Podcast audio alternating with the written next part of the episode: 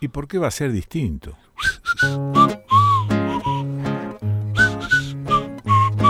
No tiene por qué ser distinto.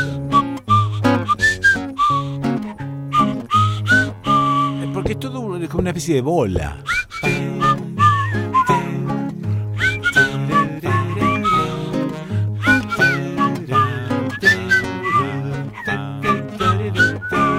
Y, hay que entenderlo así, ¿eh?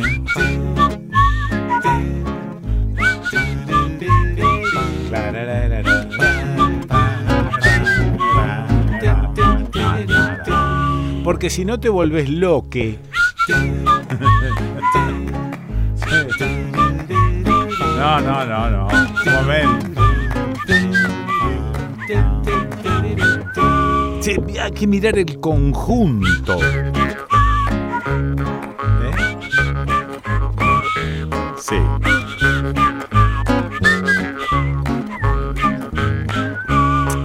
Para tener una visión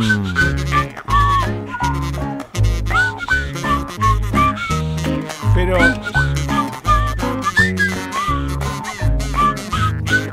¿Podremos tener una visión?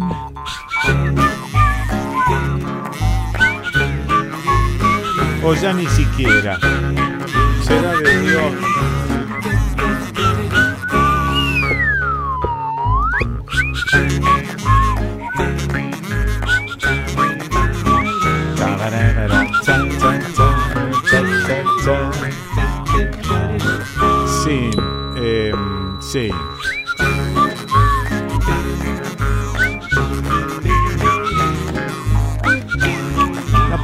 Probable. Es probable también.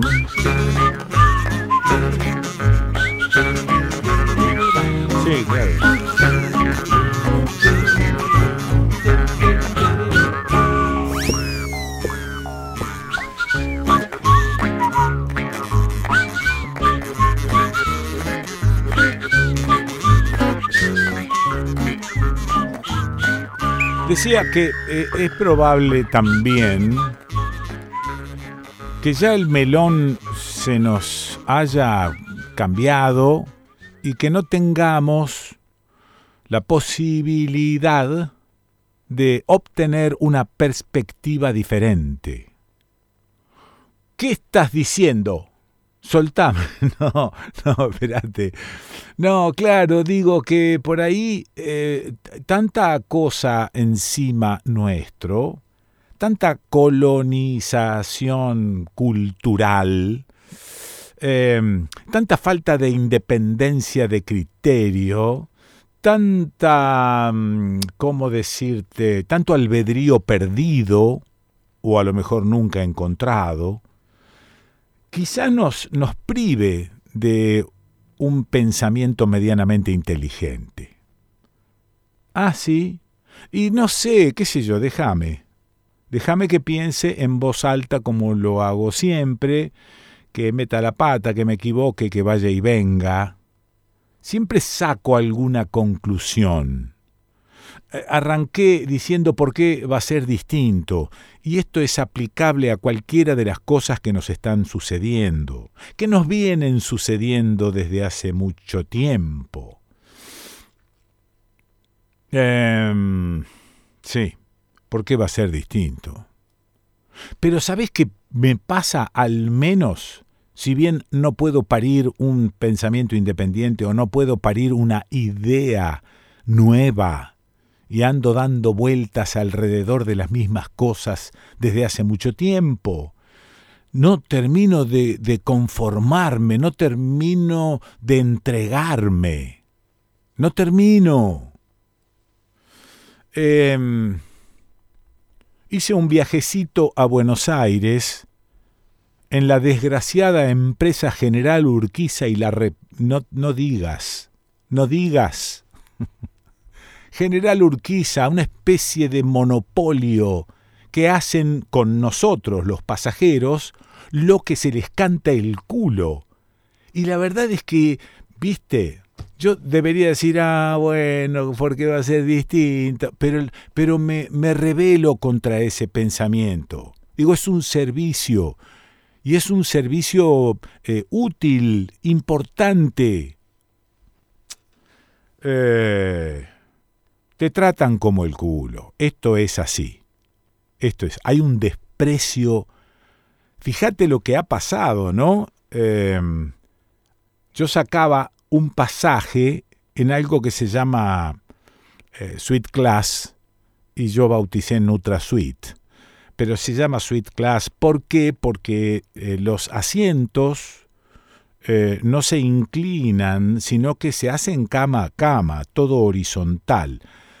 Y esto es más o menos, porque hay unos bubones ahí que te impiden darte vueltas, pero no importa, podés este, apolillar en un viaje largo, como puede ser el viaje desde Capilla del Monte, que lo tengo acá, 40 kilómetros, hasta la ciudad de Buenos Aires. Son 11 horas. Se viaja de noche. ¿Qué pasaba antes de la pandemia? Había personal a bordo que mantenía el baño más o menos en condiciones, que te servía una pequeña eh, cena con alguna bebida, y después cuando se apagaban las luces pasaban de nuevo y te ofrecían o un whiskycito muy sencillito, ningún eh, ninguna marca extraña, ¿no? sino un whiskycito o el famoso tía María. Al margen de esto estaba esa atención personalizada y te daban una frazada y una almohadita. Por supuesto, cuando aparece la pandemia, todo eso se suspende. Y claro que me pareció bien. No vas a andar repartiendo eh, almohaditas y frazaditas y comidita y bebidita y atencioncita. No, no, ya está. ¿Qué hicieron estos tipos? Se sacaron de encima todo ese servicio porque una vez pasada la pandemia, nada de eso regresó. Ni siquiera el pibe o la piba que al menos tenía ese laburo ya no lo tiene más. Quince lucas cuesta ese supuesto servicio de cama a cama, digamos, ¿no? De, de, no sé, de sillón que se hace cama. Igual para mí es medio cortito, no importaba. No importaba. Hice el viaje sin ninguno de estos servicios la semana pasada. El baño. El baño era, como dijo alguna vez un compañero mío en el libro de novedades de la radio, el baño está intransitable. Y este estaba intransitable, todo el piso lleno de un líquido que jamás sabremos si era agua o un meo o varios meos todos juntos la mugre de la tabla. Yo pensé, claro, eh, la bendición de poder orinar de pie sin tocar nada. Mirá de lo que estoy hablando. Pero mirá de lo que estoy hablando, estoy enfermo con eso. Me imaginé una señora tratando de mear en ese baño. No pueden ser así de puercos. No pueden abandonar todo. ¿Por qué va a ser distinto, Pessoa? Ya lo sé, pero no me resigno del todo a eso. No me resigno del todo a eso. Quince lucas cuesta el pasaje de Capilla del Monte a Buenos Aires en esa inmundicia de General Urquiza. Una basura. No sé en qué están pensando. Tenés que ver lo que era ese baño. Y aunque estuviese limpio, tenés que ver lo que era la tabla, medio remendada, medio mugrienta ya de por sí, cuando la mugre ya penetra en el plástico. Una cosa terrorífica. Once horas arriba de eso. Once horas. Por supuesto, sin ningún servicio y sin nadie que atienda. Es más, viste que en la parte superior, cuando querés bajar, hay una escalerita. Si doblás a la derecha, vas hacia la zona del baño o a la puerta de salida y entrada. Y si doblás a la izquierda, te comunicas con los choferes. Pues bien, había un tapón. No llegás a los choferes. no, pero es una cosa terrible.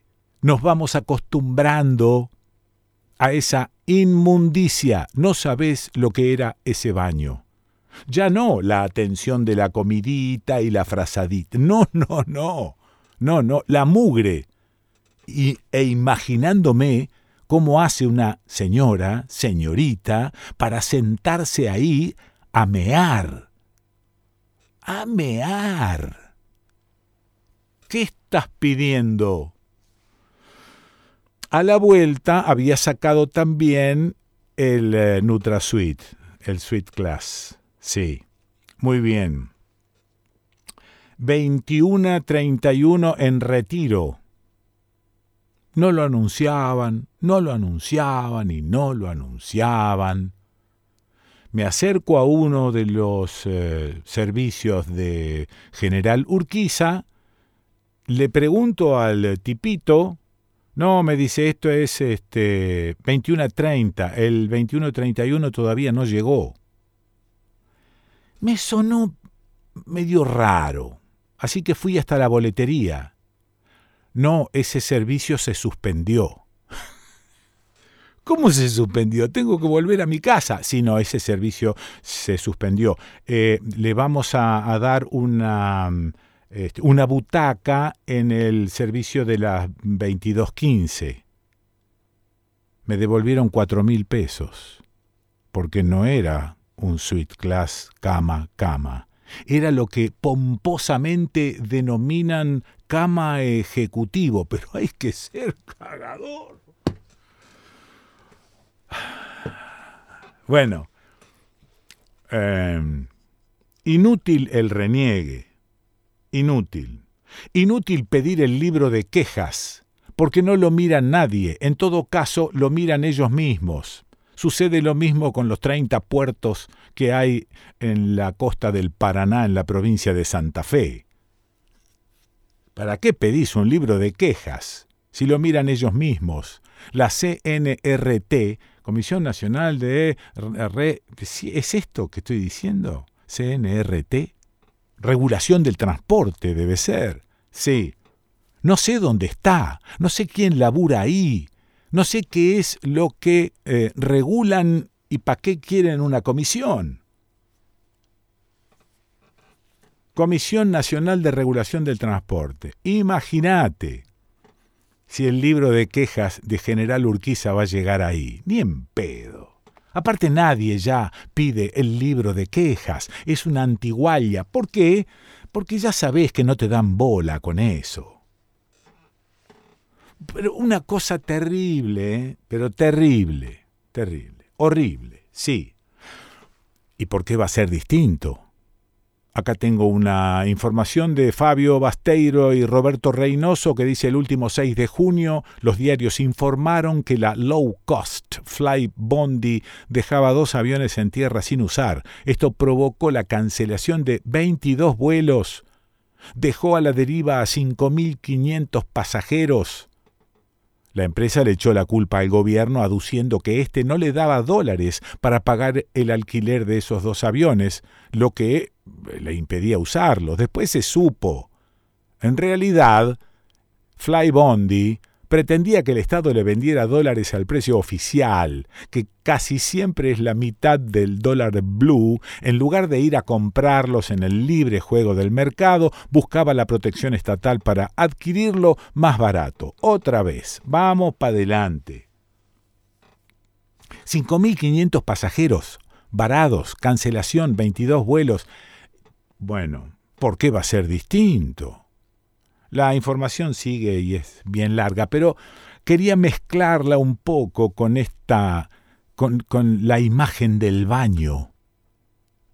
La imagen del baño de este suite class de General Urquiza. No suelo sacar fotos porque ah, por otra parte es totalmente al pedo. ¿Qué hago con la foto? ¿Te la describo a través de este medio?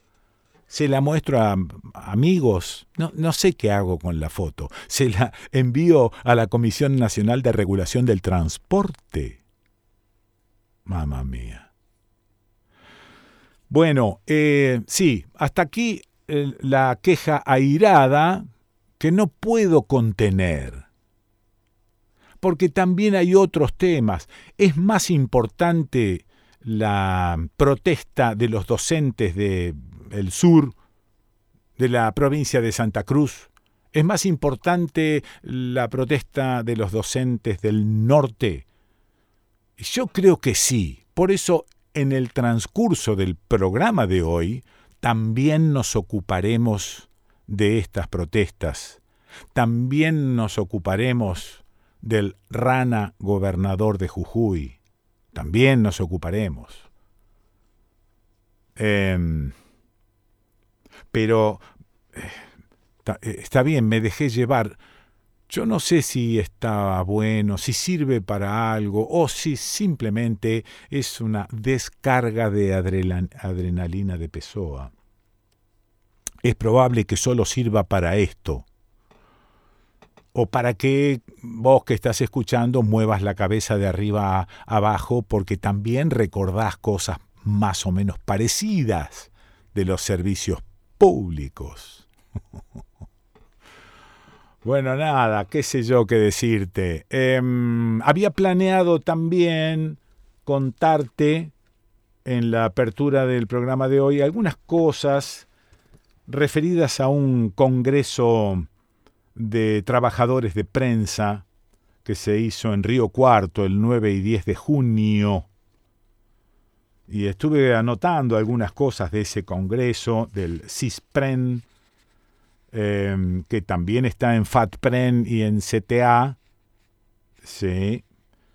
Y acá puse, llegamos a horario con la patrona y dos compañeras de Cruz del Eje, acreditaciones, comienzo a las 15 y 25, palabras de apertura se destaca el hecho de tener a Mariana Mandakovic, que es la secretaria general de El CISPREN, y está laburando en FATPREN. Sí descripción de estos 40 congresos, ah, porque eso era una fecha también relativa a eso, Galeano y su definición sobre la utopía, crítica al poder judicial, golpes de mercado reemplazando antiguos golpes, acuerdos con el FMI que es inflacionario, nadie se salva solo, se rescató la Gaceta y a Moreno como revolucionario, también a La Idea, ese periódico del que venimos hablando hace tiempo.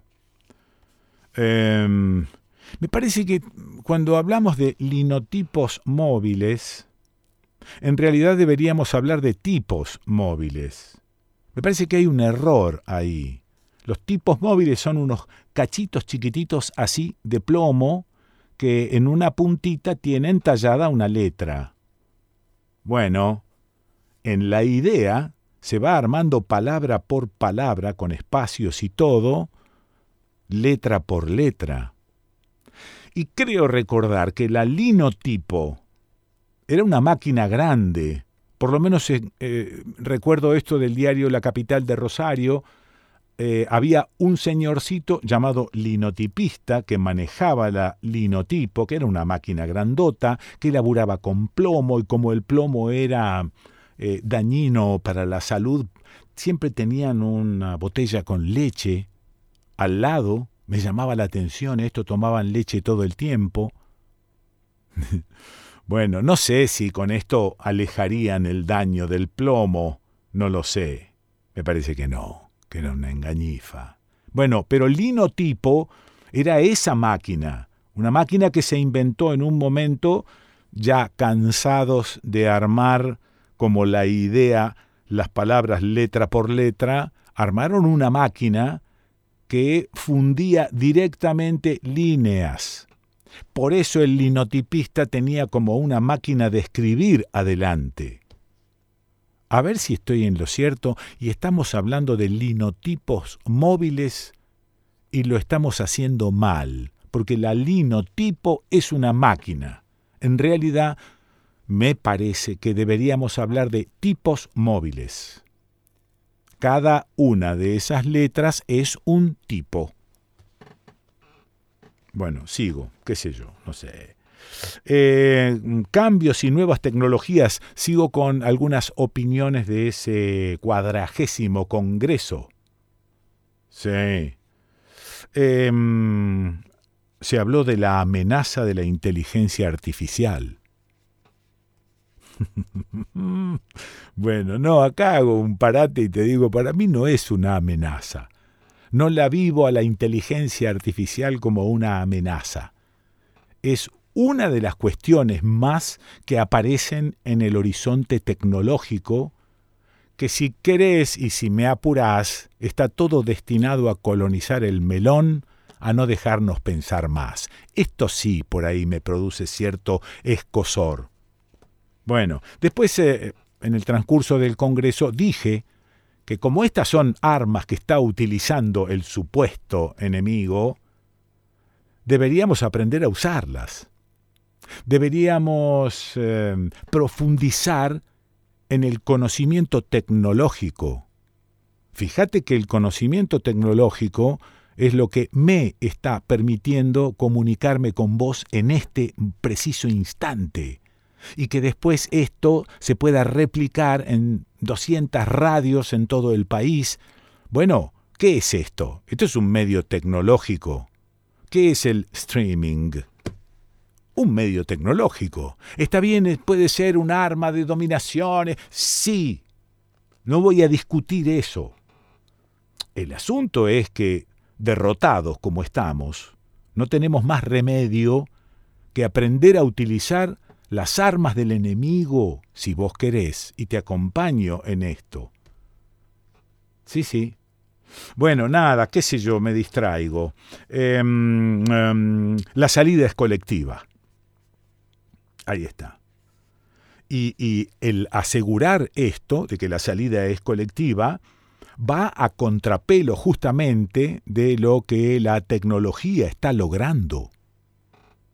Que estemos cada vez más solos, que no nos juntemos con nadie, que todo sea a través de Twitters, Twitters, Instagram, Facebook. Bueno, el Facebook me parece que ya está listo. Bueno, no, digo que toda esta tecnología también nos transforma en solos. Sí. Y, y fíjate, ¿no? Muchos en este Congreso de Periodismo rescataban la presencia de los jóvenes. Ah, ah, ah. Ahora yo observé. Había muchos jóvenes, pero muchos, ¿eh? Todos amuchados en un sitio. Raro, porque no estaban mezclados con los de mediana edad o los de edad provecta como la de quien habla. No, no, no estaban mezclados, estaban separados. Y los observaba en el transcurso de las exposiciones de la gente en este cuadragésimo Congreso de Periodistas y no le dieron bola a nadie. Primero, nadie de ellos pidió la palabra para decir pío. Ninguno. Y yo los observaba durante el transcurso del Congreso, algunos se relamían con la presencia de los jóvenes y estos no le daban pelota a nada. Cada uno estaba subsumido en su celular. ¿Por qué va a ser distinto? Ya lo sé. ¿Por qué va a ser distinto? Ya lo sé. Había 110 o 111 compañeros presentes y ese grupo de jóvenes no le dio bola a nada, no opinó sobre nada porque no escuchó nada. Y estaban todos mirando su celular. Maravilla. Bueno, em, ¿qué más? El Estado debería regular las nuevas tecnologías El Estado no le puede dar de comer a la gente que tiene hambre en este país. Mirá si va a tener con qué regular las tecnologías. La inteligencia artificial se pensó para reemplazar mano de obra humana. Absolutamente de acuerdo. Por eso tenemos que conocerla a fondo. Poner freno a la precarización laboral bueno, encontrar los puntos en común para lograr unión que lleve a una lucha con posibilidades. dijo la patrona, soy una de las tantas precarizadas.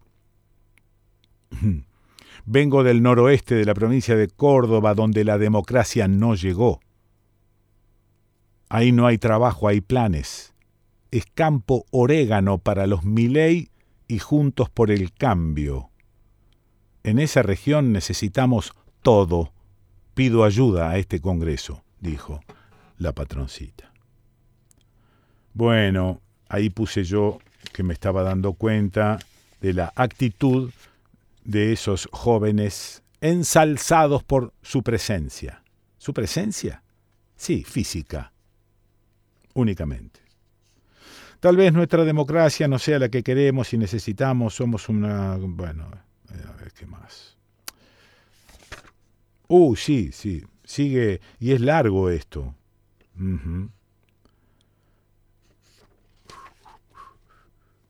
Lo peligroso que es transmitir desánimos. Ajá. Derrotas. Ajá. No es todo lo mismo.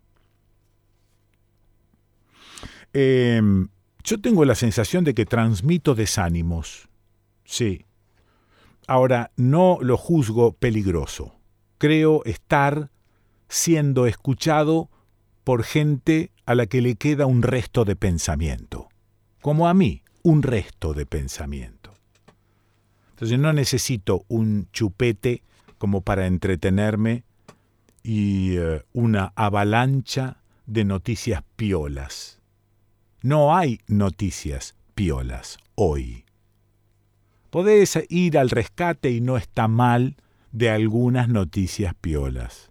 No está mal.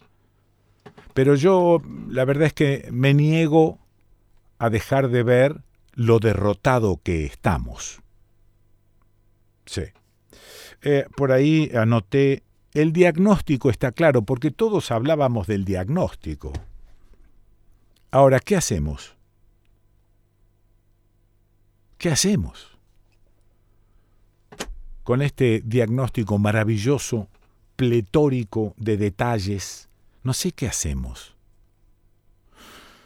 Em, voy a hablar con Raúl Sibeki en el transcurso del programa de hoy y también con Alfredo Sayat en el transcurso del programa de hoy.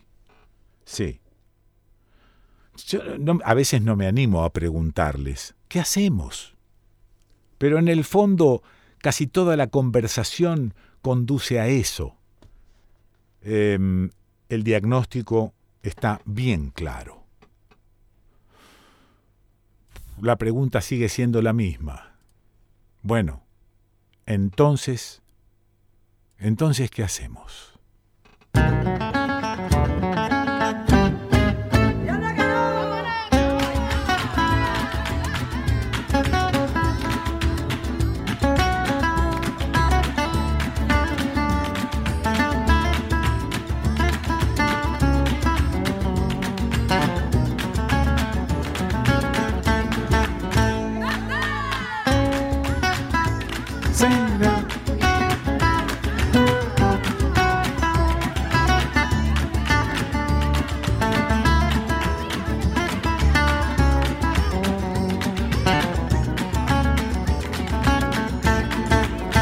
Desconcertados que nunca, desde San Marcos Sierras y por todos lados.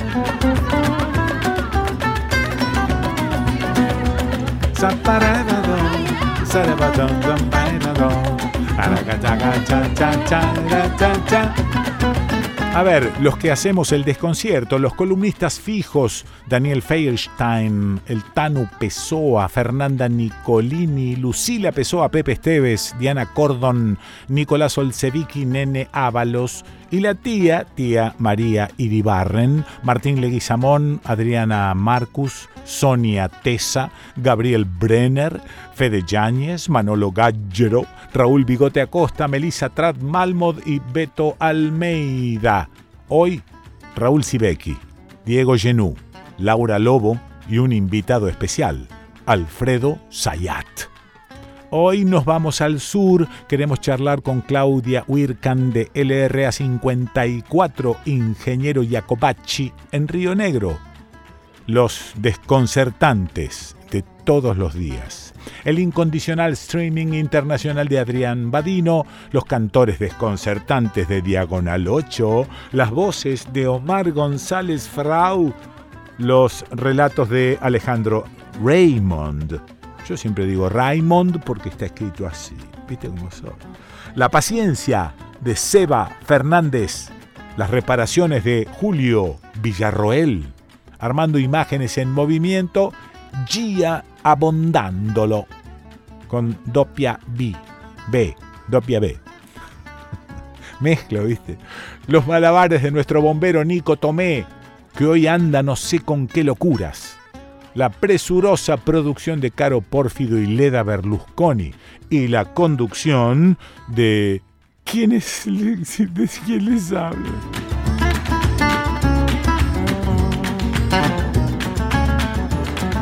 Bueno, si querés escuchar los programas en otro momento, están subidos a nuestra web, eldesconcierto.com.ar. También podés descargarlos. ¿Anotaste? eldesconcierto.com.ar a las notas las subimos a nuestro canal de YouTube. Así se puede armar una lista y escuchar como se te ocurra. Suscríbete, así nos ayudás. Dale me gusta, toca la campana, pon el dedito si es que te gusta. Por supuesto, no te voy a andar pidiendo que macanees en eso.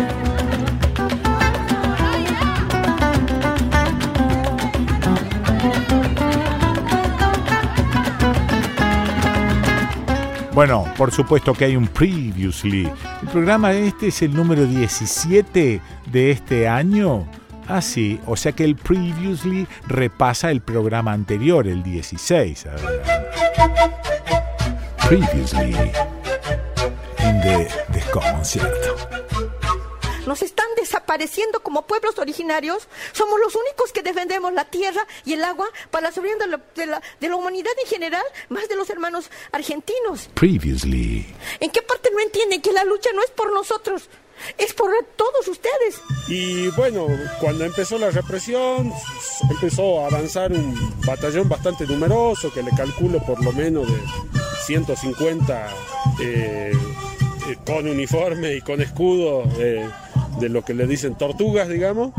Eh, y con esa formación estilo romana eh, avanzando. Y yo me tiré para el lado de la vía del tren y ahí me fui corriendo más abajo y volví a salir como por atrás, porque en la parte de atrás estaban las golpizas feas, digamos. Eh, estaban golpeando a niños, chicas. Previously. ¿Y la polución de la fumigación se sufre ahí? Y sí, un poco sí. Ahora menos que antes. Sí. ¿Por qué? Porque, ya porque ya se han muerto los que tenían que morir. No, Kiki. No. claro que ha pasado eso y eh. algunos estamos enfermos por la fumigación todavía. Claro, claro, ¿Eh? sí, eh, sí. Pero se tomaron medidas desde el municipio. Ah, muy bien, muy bien. sí. Según a qué determinado determinada lejanía puede claro, eh, fumigar y mm. según cómo esté el viento. Eso es. Que en Occidente eh, hay dos tabúes, hasta el siglo pasado había dos, el Eros y el Tánatas. El Eros dejó de ser tabú con matrimonio igualitario, fertilización asistida, ESI, los sex shop, etcétera, etcétera. Se empezó a hablar de sexo. No así de la muerte. Previously. O sea, si vos durante todo el embarazo estás acompañando empáticamente, cuidadosamente, teniendo en cuenta el contexto de la gestación, haciendo todas las entrevistas y todas las revisaciones que haya que hacer, Ah, bueno. Llegas al momento del parto entiendo. en una escena diferente. Esa lógica de zócalo binario, si desde la escuela y desde bien pibes y pibas podemos modificarla, entonces lo que vamos a hacer es ayudar a construir pensamiento, porque la lógica de zócalo televisivo, además de empequeñecernos en términos de humanidad, también simplifica lo que es complejo. No, no fue hecha la piel para el exilio ni los pelos nacieron para chispear de estática. Incluso el agua, cuando corre, va encendiendo la potencia del tacto.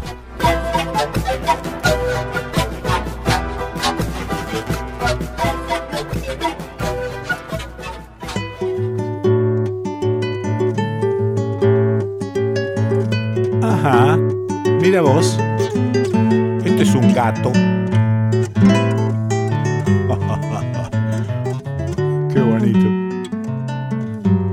El que toca, el que toca es Daniel Chato Díaz. Pasó alguien por acá, me dejó un par de CDs de Daniel Chato Díaz. Me sorprendió, eh, no porque no lo hubiese escuchado antes, me sorprendió la limpieza del toque. Limpieza y, mm, ¿cómo te diría? Poco ambicioso. Quiere tocar, quiere transmitir la alegría que representa un gato. No solo para el baile, sino para el oído. ¿Cómo se llama esto? Espérate que ahora te lo digo. el ensueñero es un gato cuyano. Así que déjalo escuchar y ponelo desde el principio, ¿querés?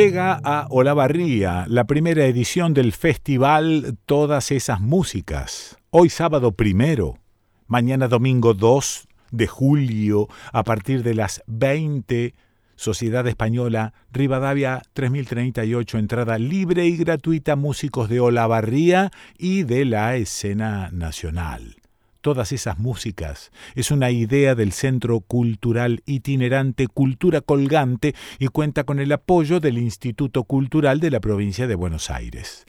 El objetivo del festival es instalar a Olavarría como centro de actividad cultural regional y sostener y ofrecer espacios de música en vivo en la ciudad de Olavarría. Festival Todas esas músicas, hoy sábado primero de julio, Romancea de Olavarría, Quinteto Batarás de La Plata, Dura Tierra de Buenos Aires. Mañana domingo 2 de julio, eh, dúo Stroman Gonella de Coronel Suárez, Lidia Borda junto a Daniel Gottfried de Buenos Aires, Familia Bermúdez de Olavarría, Sociedad Española Rivadavia 3038 Olavarría, entrada libre and gratuita.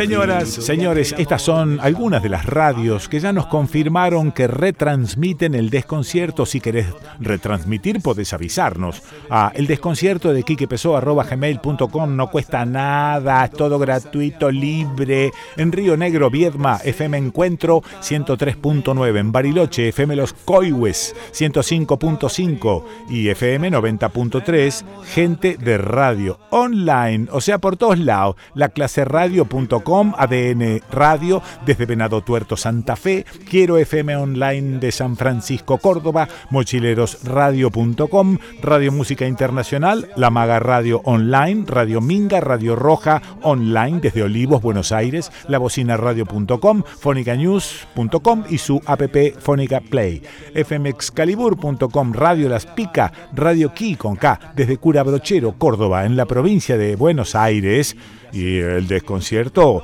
llega al Partido de la Costa, a la cadena de Radio Nueva Atlantis, Partido de la Costa en las localidades de Costa del Este, La Lucila del Mar, Costa Azul, San Bernardo, Nueva Atlantis y Mar de Ajó. También Radio Container FM 89.5 en Carué, Radio Mandioca 94.9 en Tres Arroyos, Radio Cooperativa Indie Rock 104.7, Varadero Radio del Bosque FM 100.3 en Alberti, la de Titi 102.1 en Coronel Dorrego FM del Galeón 92.1, La Dorrego AM 1470 Bahía Blanca FM de la Calle 87.9 en Manuel Alberti Departamento Pilar FM 96.9 La Música del Arcón 9 de julio, Forti FM 106.9 en La Pampa, en General Pico, Radio Libre 93.5 y en Santa Rosa, Radio La Tosca 90.9 y Sonar FM 97.9 y Sonar.ar. y bueno, después sigo, loco, porque si no te abrumo, te abrumo, ¿sabes cómo te abrumo?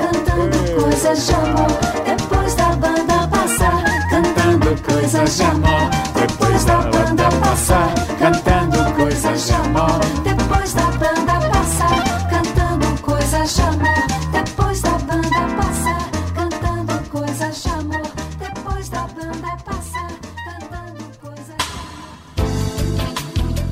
A ver, ¿qué significa esta frase? Contarás Hermanos diseña y fabrica componentes térmicos para sistemas de calefacción, sensores y controladores. Es decir, fabrican todo lo que produce y controla el calor para la industria. Resistencias, termocuplas, hornos, calefactores. Un ejemplo, en los laboratorios necesitan calentar algunos fluidos con un estricto control de la temperatura. ¿Ves? Contarás hermanos. www.contarás.com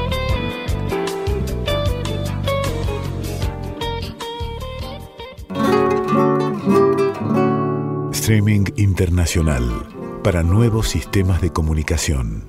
Streaming internacional para las emisoras que quieran incluir su programación en Internet. Streaming internacional para aquel que quiera poner en la web su propio programa de radio. Streaminginternacional.com.ar Streaming Internacional, todo junto. Streaminginternacional.com.ar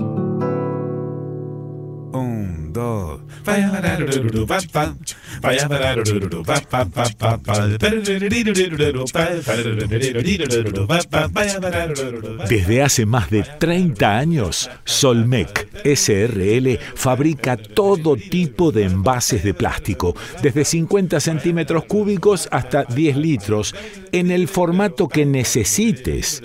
Y si se te ocurre algo raro, también podemos diseñar nuevas matrices. ¿Ha visto? Solmec SRL Almafuerte 4181 San Justo, Buenos Aires. Podés escribirnos a info@solmec con Solmec si no lo tenemos, lo hacemos.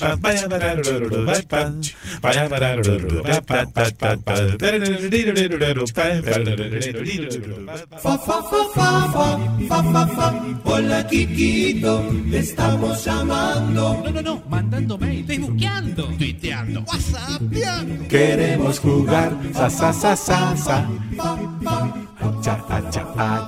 Eh, a ver, estos son algunos de los oyentes que nos escribieron por mail y en las plataformas habilitadas para ello. Javier Valeiras, de La Plata, buen día, Quique. ¿Y ahora qué hacemos?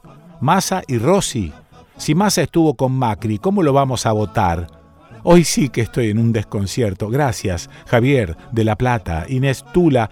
Yo más que desconcierto estoy rota. No puedo parar de llorar. Nadie me representa. Silvia Virginia Basáñez. Buen día, Quique. Va un gran saludo desde Lincoln. No sé si es por la niebla. Qué mal se ve todo. Marcos Ristorante, buen día Quique, dadas las circunstancias creo que no pasa por saber a quién votar o no, sé quiénes no deben volver al poder y para eso apoyo la fórmula de unidad de unión por la patria. Saludos, Hernán Chicheri, buen día Quique, el tiempo está acorde con la realidad, mucha niebla se avisora en el horizonte, aunque el sol siempre está. Saludos, Osvaldo Fattore, eh, hola Quique, placer escucharte, por suerte en Mallorca, de una prima, pero siempre escuchando lo que pasa en mi país. Lo de Jujuy demostró que la derecha está dispuesta a todo, por eso apoyo a Massa.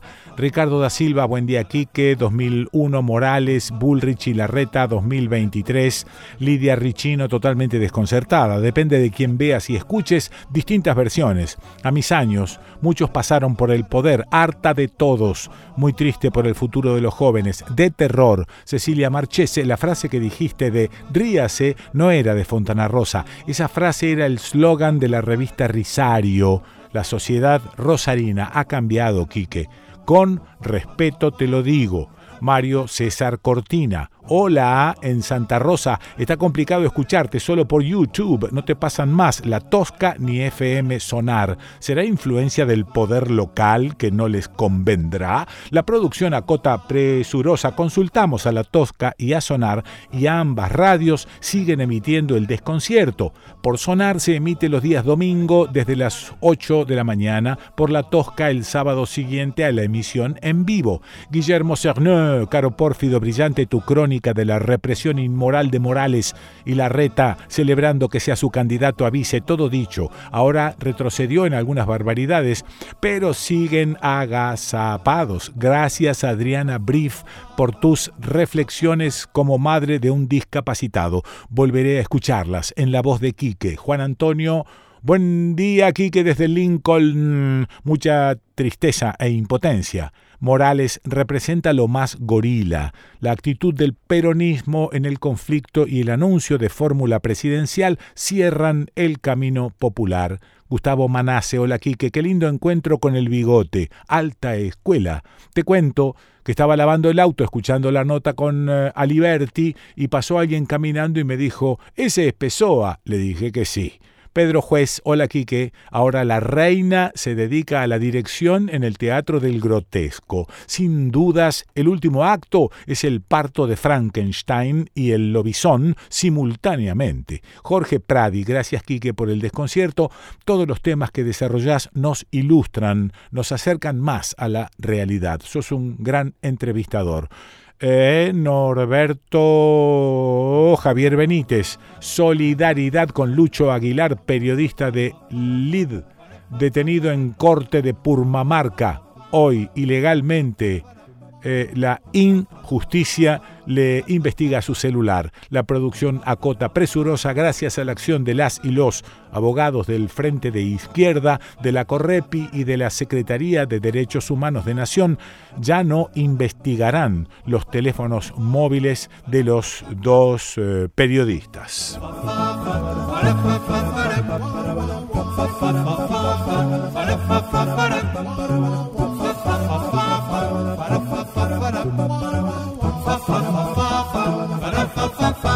A ver, ando arrastrando una, una pregunta desde hace unos días, ¿no? que es bastante tonta si se quiere y es bastante general también si se quiere. Estaba pensando en que a veces se usa el ejemplo del Titanic, ¿no? Este barco gigante, no sé, dos mil pasajeros que se está hundiendo ¿Qué es lo que hace la gente en principio cuando la cosa empieza a hundirse? La cosa empieza a hundirse y todos rajan para los botes. Parecería ser natural. Y en segunda instancia a manotear un salvavidas. Pero en principio a los botes. La pregunta que me hago es ¿Por qué un cuerpo social en el que me incluyo, cuando está en un periodo sumamente crítico, raja para la derecha? ¿Por qué no raja para la izquierda, que naturalmente parece ser más distributiva, qué sé yo, para algunos eh, es este es simplificar la cosa, pero es mejor que la derecha. ¿Y por qué el cuerpo social se derechiza en estas situaciones? Decí que lo tengo a Raúl Sibeki ahí a mano, porque si no, no saldría de esta. Quiero ver cómo, cómo lo ve él a este asunto. Raúl, ¿estás por ahí? Estoy aquí, buenos días. Buen día, Raúl. Disfrutando de un hermoso día de sol cuando vos me caes con esta pregunta que me hace pensar. Por ejemplo. Horror, ¿verdad? Mira, yo lo que creo, Quique, es que las respuestas humanas, cuando hay una situación límite como la que describís vos del Titanic, no son racionales. Ajá no eh, corre, se mueve. Este, lamentablemente, en el caso de la película del Titanic, que parece que es cierto, los que más razonaron fueron los, los ricos que, ah. que encerraron a los de segunda eh, en sus camarotes y se ahogaron. Sí un poquito antes que ellos nada más. Pero bueno, las respuestas no son racionales.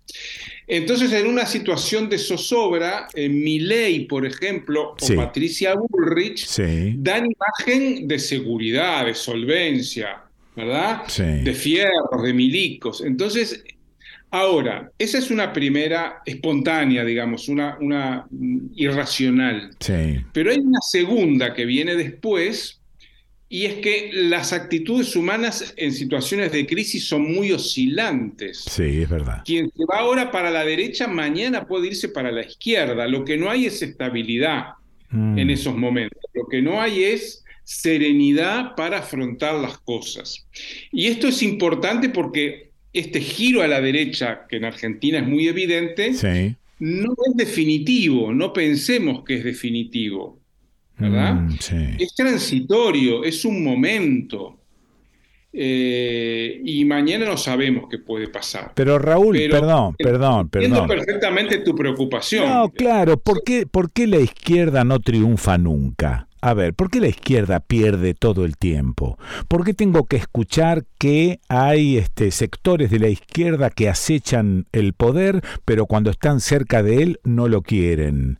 Digamos, ¿qué, ¿qué es mm. lo que pasa con las izquierdas? Que, insisto, me suenan más distributivas, naturalmente. Sí, sí. lo mm. que pasa para mí, eh, es mi opinión, es mm. que las izquierdas también han fracasado en el mundo. Sí.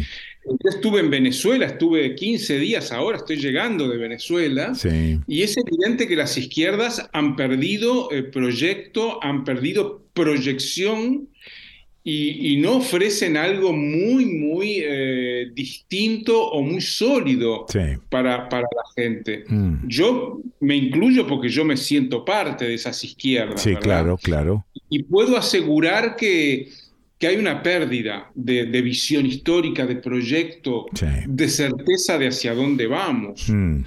Y eso es muy doloroso para quien se siente de izquierda, pero hay que reconocerlo, Quique. Sí.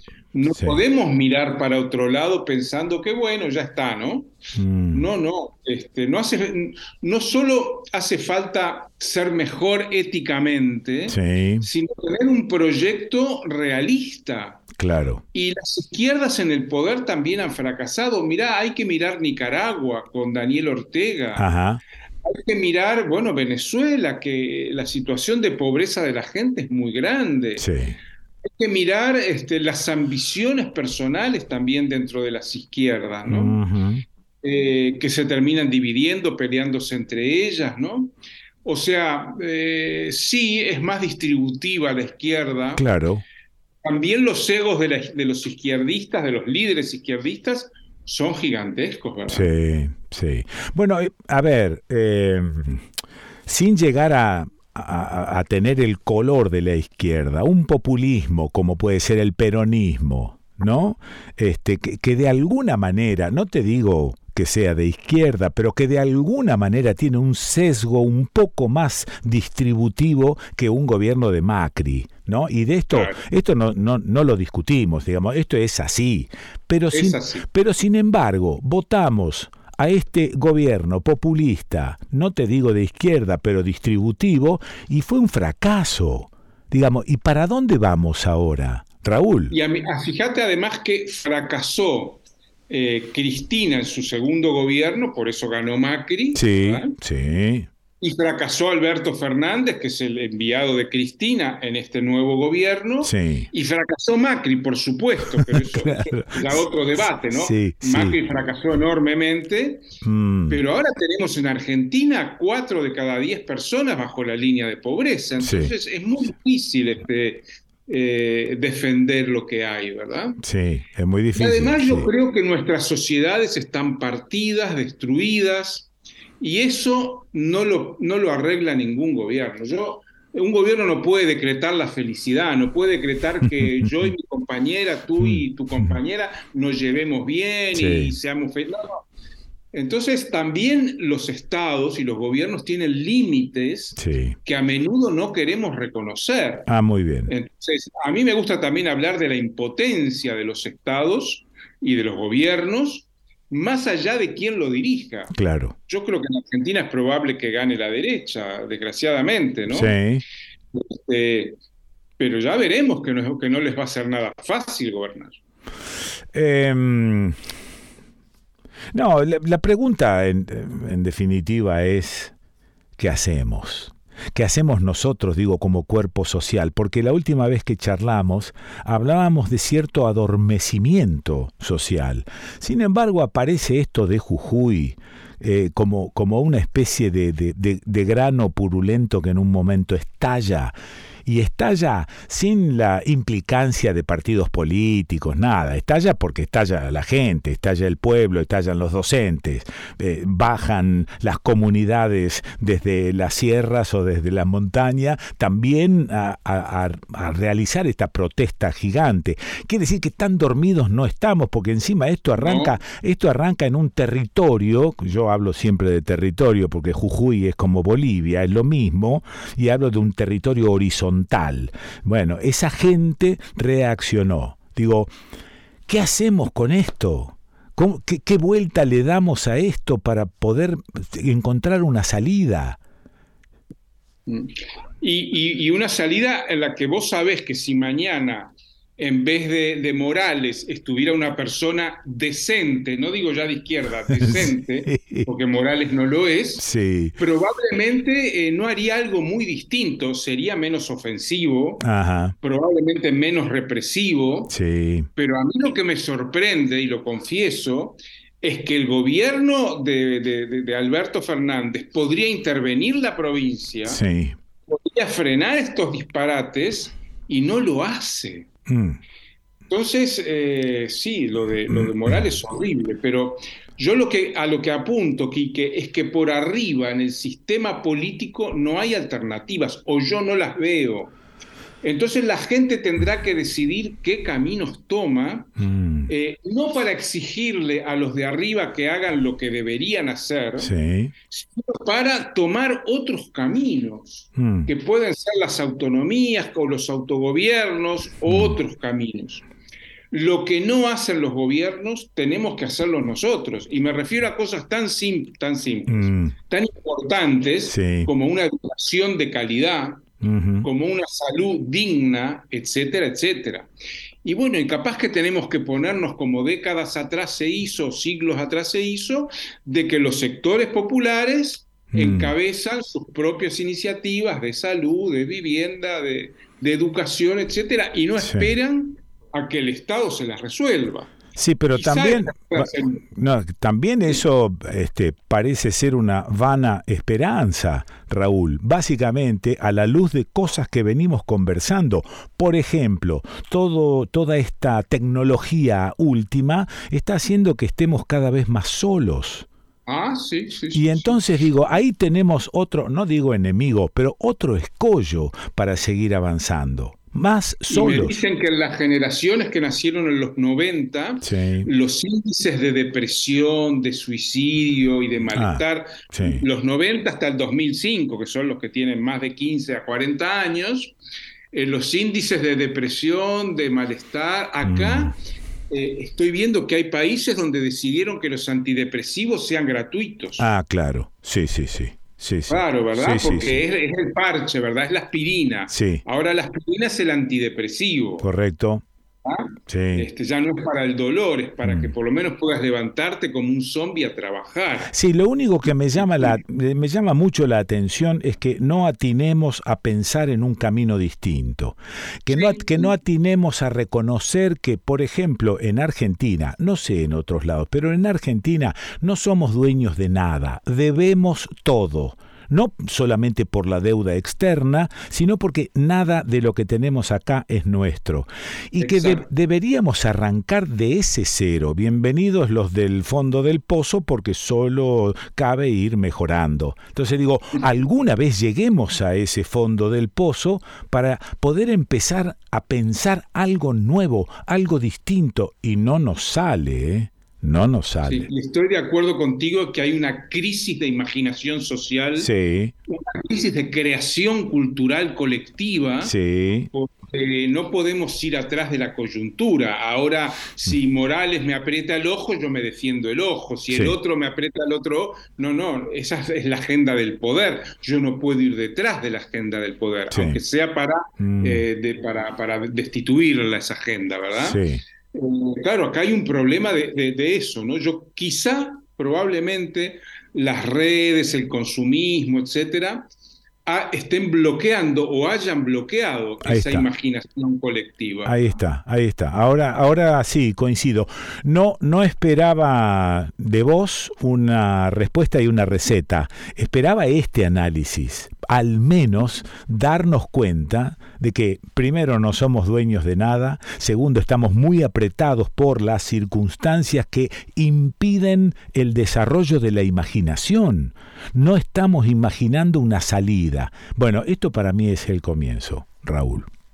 Sí, estoy de acuerdo contigo. La imagina, imaginar otra, otra realidad es el primer paso para poder crearla. Ahí está. Pero si no la imaginas, no la podés crear, porque ¿qué vas a crear? Ahí está. Entonces, sí, estamos muy atrapados por lo existente. Ahí está. Por la ramplona cotidianeidad que nos eh, impulsan los de arriba. Claro, que esa ramplona cotidianidad, por ejemplo, en Uruguay, es el agua y deja de ser entonces ramplona para pasar a ser eh, fundamental. Sigue, sigue el problema del agua ahí, ¿no? Totalmente, sí, y, además ya dijo el presidente, si no llueve, eh. va a estar peor el agua. Entonces, eh, acá hay que comprar eh, nosotros compramos, somos dos en este momento, tres bidones de agua por día y los tres bidones nos salen 15 dólares. Calculá solo en agua ah, lo que gastás por semana. No, no, no. Hablando de 60 dólares al mes de 30 mil pesos argentinos. Claro, claro. Solo en agua. Sí. Para, para, bueno, en agua para no tomar porquería, ¿no? El mate, el té, el café, lo que sea. Sí, sí, sí. Bueno. Tremendo. Bueno, este, luego de este repaso de derrotas, me despido, me despido de Raúl Sibeki. Hasta el próximo fracaso. no, ese, eso es impresionante. Bueno, eh, el humor y el amor salvarán al mundo. Te mando un abrazo. si no, mientras tanto nos divertimos. No, claro. Abrazo grande, Raúl. Otro para vos, Quique. Nos vemos. Chau.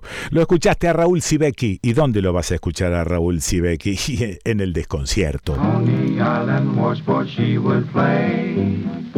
You could hear her on the boardwalk every day. Soapsuds all around, little bubbles on the ground. Eh, esto, este, esto que estás escuchando es el sonido de un eh, cuarteto que funcionó muy bien en Estados Unidos y se hizo muy famoso por algunas películas, allá por los años 30, los años 40, The Mills Brothers que mi viejo decía que en el barrio decían los mil hermanos brothers. bueno, eh, los mil hermanos brothers haciendo un tema llamado Coney Island Washboard. Y mm, ahora te lo hago escuchar entero, pero yo te interrumpo todo el tiempo. Eh, Fabio Cocchio, amigo y proveedor de cine, porque siempre nos está mandando excelentes películas, eh, hace una semanita o dos semanitas mandó una que se titula Wonder Wheel. Eh, la Rueda de la Fortuna es la traducción. Película de Woody Allen con Kate Winslet. Bueno, excelente peli, Fabio, Cocho, gracias. Eh, los Miller Hermanos Brothers haciendo este tema que se titula Coney Island Washboard. Por supuesto, el mismo sonido ya te indica que es eh, Woody Allen el que recurre recurrentemente a este tipo de música en sus pelis. You could hear her on the boardwalk every day. Soap all around, little bubbles on the ground.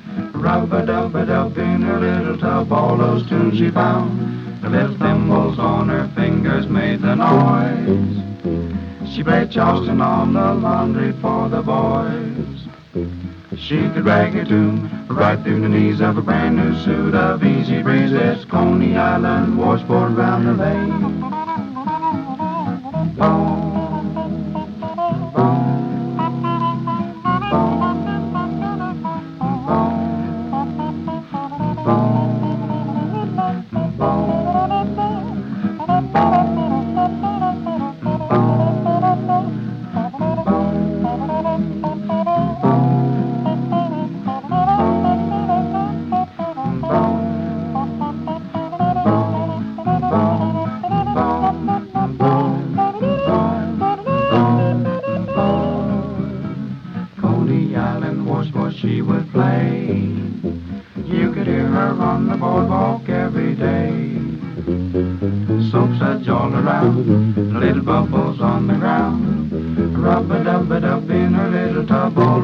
she found. Little thimbles on her fingers made the noise.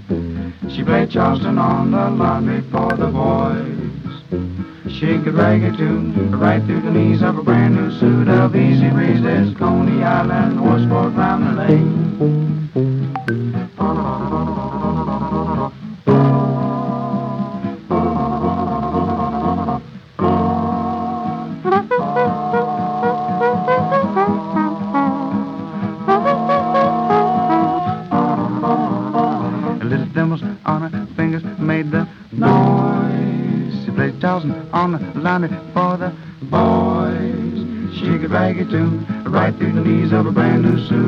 Easy breezes. Coney Island washboard, Coney Island washboard round, Coney Island washboard round the lane.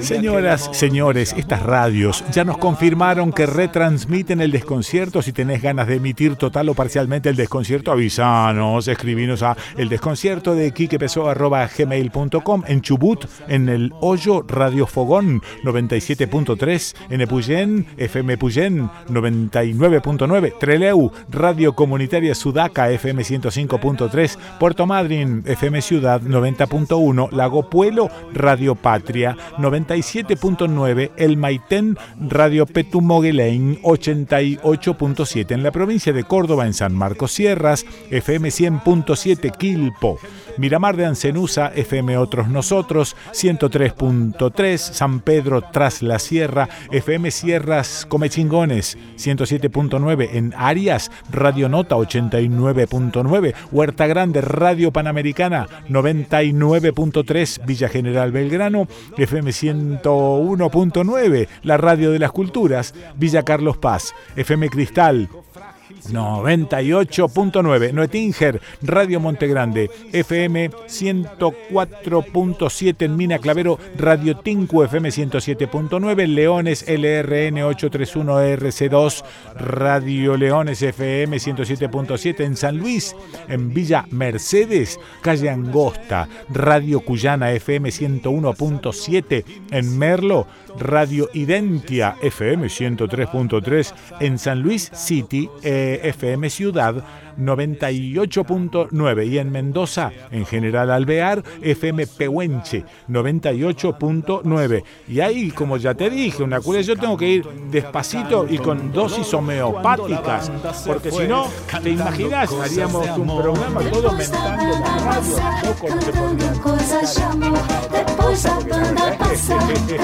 ¿Cómo vamos a hacer? claro, loco. epa, epa, epa,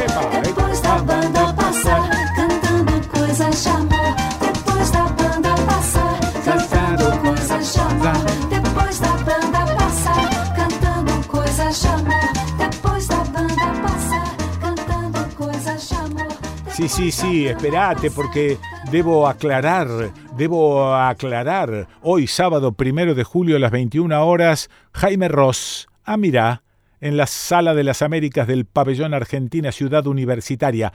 Atención, ¿eh? El show de hoy de Jaime Ross en Córdoba será en la ciudad universitaria. Parece ser que hubo un cambio de lugares.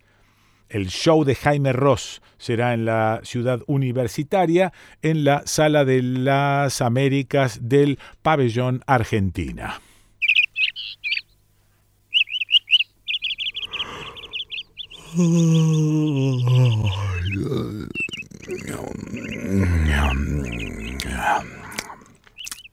Hostería La Merced. El merecido descanso. Hostería La Merced. San Martín 439. San Marcos Sierras. Córdoba. 03549 496 218. Hosterialamerced.com.ar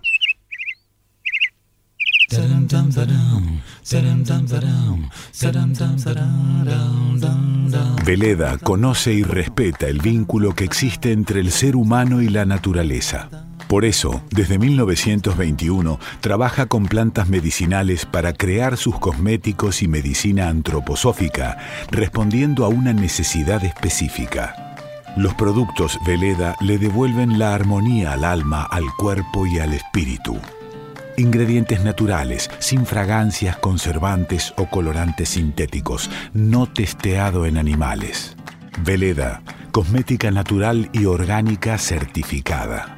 Podés comprar online con envíos a todo el país en www.veleda.com.ar. Seguinos en Facebook, arroba Veleda, y en Instagram, arroba Veleda ARG. Veleda 100 años en armonía con el ser humano y la naturaleza.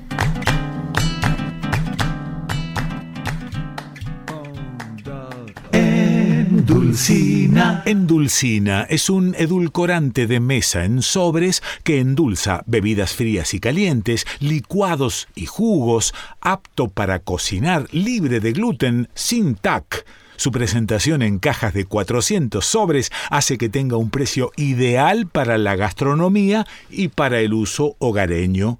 www.endulcina.com.ar Con Endulcina podés endulzar todo lo que te imagines. Endulcina. Fa, fa, fa, Hola, Kikito, te estamos llamando. No, no, no, mandando mail, facebookeando, tuiteando, whatsappeando.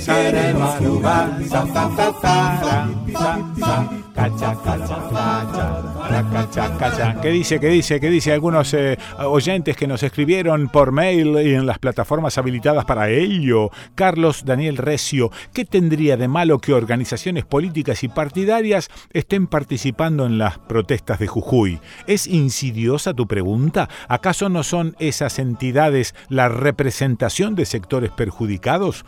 Ignacio Saavedra, buenísimo. ¿Y de dónde sale la plata para hacer todo eso? La producción a cota presurosa se refiere a la nota con Juan Monteverde, candidato de Ciudad Futura en Santa Fe. Mauri Ref, ¿qué dice? Hola, buenos días, excelente reflexión en la apertura. En el libro Pandemia de Feierstein habla del negacionismo como instancia naturalizada. Creo que negacionismo genera naturalización. Me pregunto, ¿negamos y naturalizamos para salvarnos? ¿Y salvarnos de qué? Creo que queremos salvarnos del compromiso solidario, reflexión en la que me incluyo. No sé, Solo sé que no sé nada, frase de un filósofo griego y que sirva para reflexionar. Abrazo llanero, dice Mauri Ref. ¿Qué más? Bueno, em, Guillermo Cerneux, muy rico el testimonio de Camilo sobre su detención en Jujuy. Vergonzoso que no convenga dar el nombre del fiscal que gestionó la liberación de detenidos. Morales también es eso, memoria al votar la producción acota presurosa. Guillermo se refiere a la nota que le hizo nuestra productora Til Careña Caro Pórfido a Camilo Aro Galli el trabajador de prensa de Jujuy que fue detenido por la policía provincial. Podés escuchar la nota en nuestro canal de YouTube, El Desconcierto de Quique Pessoa, o en el archivo de notas de nuestro sitio web, eldesconcierto.com.ar. Elba Van Rel, ¿cómo te extrañé? Te escuchaba hace mucho, después te perdí y hoy qué sorpresa volver a verte. Van Rel. ¿Sos algo del Van Rel, de los Van Reles que conocí? Sí, uno era el trucha. Sí, y el otro era el hermano menor del trucha, un excelente... Em, ya me olvidé porque lo hago, como lo hago yo esto de ser operador, me olvidé del nombre del operador. bueno, excelente. Eh, Carlitos Vanrel, un operadorazo, eh, con mucha pasión, laburaba. Fidel Benítez, Estaría bueno se hable del programa que tiene el PTS eh, barra FIT, ya que lo mencionás. Gustavo Manase, hola aquí, ¿qué, decirte de este programa del 27 de mayo? Qué final con el espacio de Alejandro Raymond, un 10. Lo escuché varias veces. Oscar Daquisur, buen día Kikín, qué sanador es escucharte en estos tiempos. Me viene el recuerdo de 19 y 20, el de Darío y Maxi, y tu voz y tu pensamiento poniendo claridad en ese desconcierto furioso. Gracias. Adriana Brief, gracias por la lectura. Uncle querido, me acabo de sorprender. Marta Romio, eh, qué buena primera hora de programa, gracias.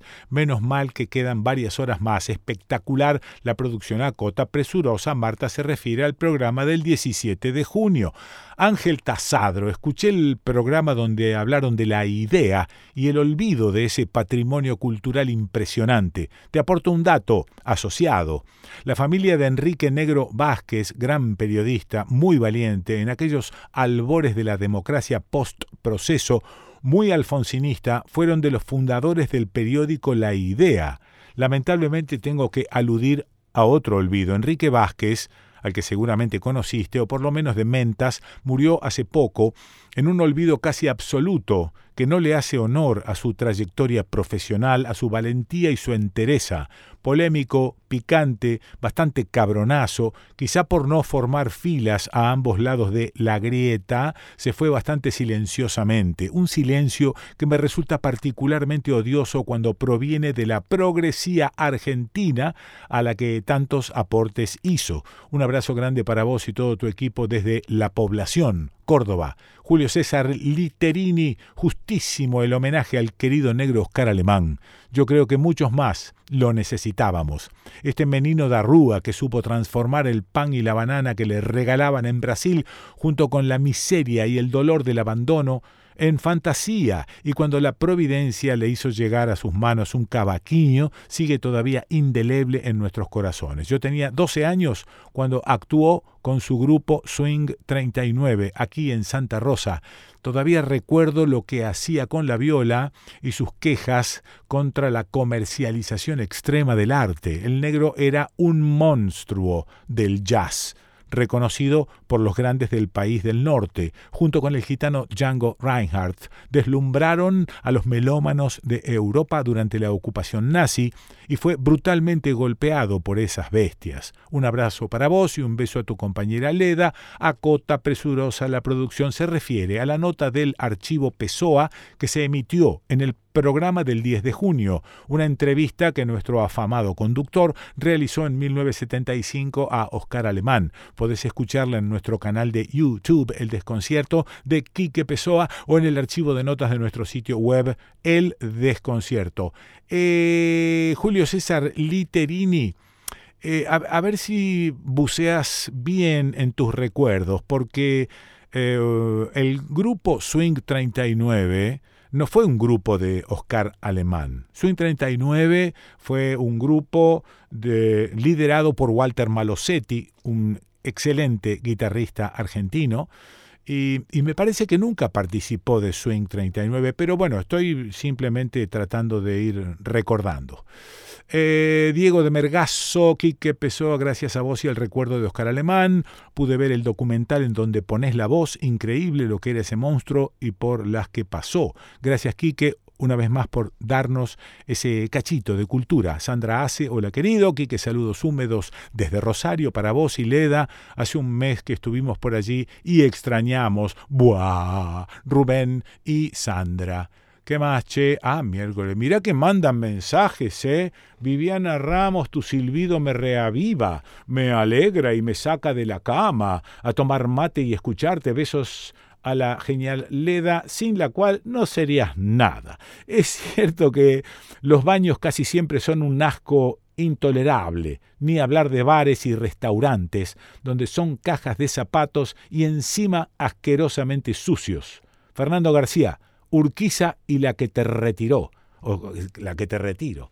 Ómnibus de larga distancia siempre fue de cuarta, aguante el tren siempre. Analía Lachini, realmente la decadencia es total. Yo opino igual que vos, se ve en todos los servicios. Diana Salgado, tal cual, todos los servicios son así. La decadencia es total en todo, salud, educación y eh, lo que busques.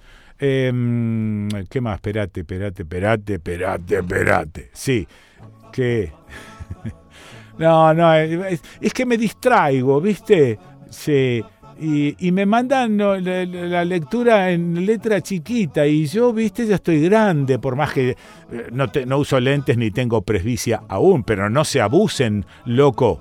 Eh, Cecilia Marchese, buen día, Quique. Sí, es así, todas las empresas a Córdoba son lamentables porque todas pertenecen al mismo grupo, Sierras de Córdoba también.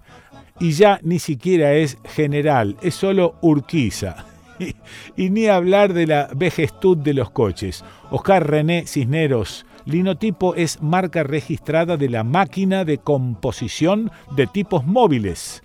Gustavo Durán, en Wikipedia encontré que el nombre linotipo proviene del hecho de que produce una línea completa de tipo de metal a la vez, lo que representa una mejora significativa sobre el estándar anterior, es decir, manual, en el cual la composición tipográfica letra por letra se realizaba usando una vara de componer y cajones de letras. La linotipia fue comercializada por la empresa Linotype, fundada por Margenthaler, que inventó la máquina en 1886. Ariel Rodríguez, hola Quique, hola presurosa producción. Los tipos móviles siguen vigentes. Mirá en la política cuántos tipes se mueven de un lado para el otro, cambian, qué palabra enchastrada, de ideas. Donde faltan tipos móviles en las calles hay que recuperar ese territorio para dejar la impresión definitiva que la resistencia está viva y tener un poco de esperanza cierta. Carlos Daniel Recio, está terrible hoy Pessoa, ¿eh? Encontremos una buena. Debe haber. Qué.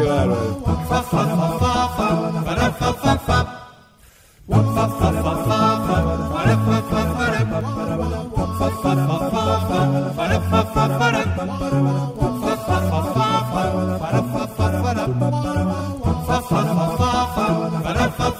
Me imagino cómo estará el tipo, ¿no? Porque, a ver, eh, eh, eh, vamos a poner un poco de orden en esto. Quiero hablar con Diego Genú. El tipo ya, no sé, lleva dos libros sobre Massa. Está resaturado, porque como Massa va a ser el próximo presidente de este país. Pero esto se lo esto se lo quiero preguntar a él. Diego Genú, ¿estás por ahí? Sí, acá estoy, Quique querido, qué alegría escucharte. Qué maravilla. Bueno, eh, seguro que estás medio saturetti, ¿no? Porque el hecho de haber escrito un par de brolis sobre el coso este, y este coso que ahora está puesto allí, pero brillando, junto con el otro cosito, pero que está brillando, me imagino que te están telefoneando de todos lados, ¿sí o no? Sí, sí, la verdad que de todo, de todos lados, de todo el país, tengo el teléfono estallado de productores de radio, de la radio que se te ocurra, podríamos sumarlos a todos este, al desconcierto para seguir expandiendo el programa, porque llama, claro, gente que de repente, ¿cómo y de dónde salió Massa? ¿Dónde ah, estaba? Yo no ah, lo vi. Bueno, estaba ahí, estaba en la superficie, no lo mm. quisimos ver por ahí. Sí. Y entonces ahora, eh, bueno, hay como una desesperación para tratar de entender cómo fue que Massa se quedó con todo en el último minuto, por lo menos dentro de, de lo que es el frente oficialista. Ahora, Diego, esto se veía venir, esto fue también, eh, esto es producto azaroso o también es una de esas cuestiones, esas sententes que arman los políticos de a último momento tirar una fórmula que puede llegar a ser atractiva, porque la verdad es que la aparición de la fórmula esta como única, independientemente de lo de Grabois, pero como única fórmula del peronismo, este, me da la sensación de que da por tierra con los Milley, los Larreta, los Bullrich, todos al carajo, ¿o no? Y hay que verlo, hay que verlo todavía, ¿no? Pues Massa es alguien que en su momento tuvo un capital electoral muy fuerte, pero era el tiempo en que Massa era el jefe del antikirchnerismo, ¿no? En 2013, ah. hace casi una década. Sí. Después perdió ese caudal de votos porque Macri terminó siendo un vehículo más eficaz para el antikirchnerismo, para el antiperonismo. Ah. Entonces era mejor Macri que Massa, lo de Massa era en ese momento medio dudoso y quedó tercero en 2015. Ahora hay que ver, ¿no? Con el apoyo de Cristina, con el apoyo de, los gobernadores, parte de la CGT, si él puede volver eh, a generar votos, porque es alguien que tiene una capacidad indudable para, para ubicarse bien, pero también la gente le saca la ficha, ¿no? Lo ve y dice, este me está vendiendo, eh, me quiere vender algo, ¿no? Nunca le compraría un auto usado a este tipo. Y entonces eso, claro, le juega en contra. Sí, sí. Eh, hay muchos que dicen, bueno, la otra vez lo escuchaba a, Ramiro Agulla, que fue el que inventó el dicen que soy aburrido de la Rúa. Claro. Y dice, las campañas hay que ganarlas en mute sin ah, hablar. Eso. ¿No? Eso. Bueno, Massa está complicado. Sí. Porque vos lo ves, prendés la tele, ponés mute. Sí. Y lo dejás moverse y te das cuenta que hay algo raro en lo que el tipo está tratando de transmitir, ¿no? Está muy coacheado, está mm. muy guionado, eh, es bastante impredecible. Entonces digo, la capacidad la tiene, subestimarlo no es bueno. Ahora, mm. la sociedad lo va a comprar y no nos olvidemos que es el nombre, es el, el ministro de la inflación del 110%, no lo inventó él, pero él la potenció y mucho. Dijo que la inflación en abril iba a empezar con 3 y empezó con 8. Entonces, bueno, hay que ver, ¿no? Mm. Este, todavía falta, falta hasta agosto. La Argentina es todo un día a día y yo te diría, esto estaba sobre la mesa. Me parece que no fue una fórmula de último minuto, sino que te diría que Massa, y esto hay gente que no le gusta escucharlo, pero Massa era el candidato de Cristina. Ah. Era el plan A de Cristina, más que Guado, te diría. Claro. Eh, Guado fue un candidato que apareció, Guado de Pedro, como para ir a pelear la hipotética paso, para ir a esa paso que nadie quería en el fondo. Todos querían eh, tener un candidato eh, de unidad o un candidato que los represente.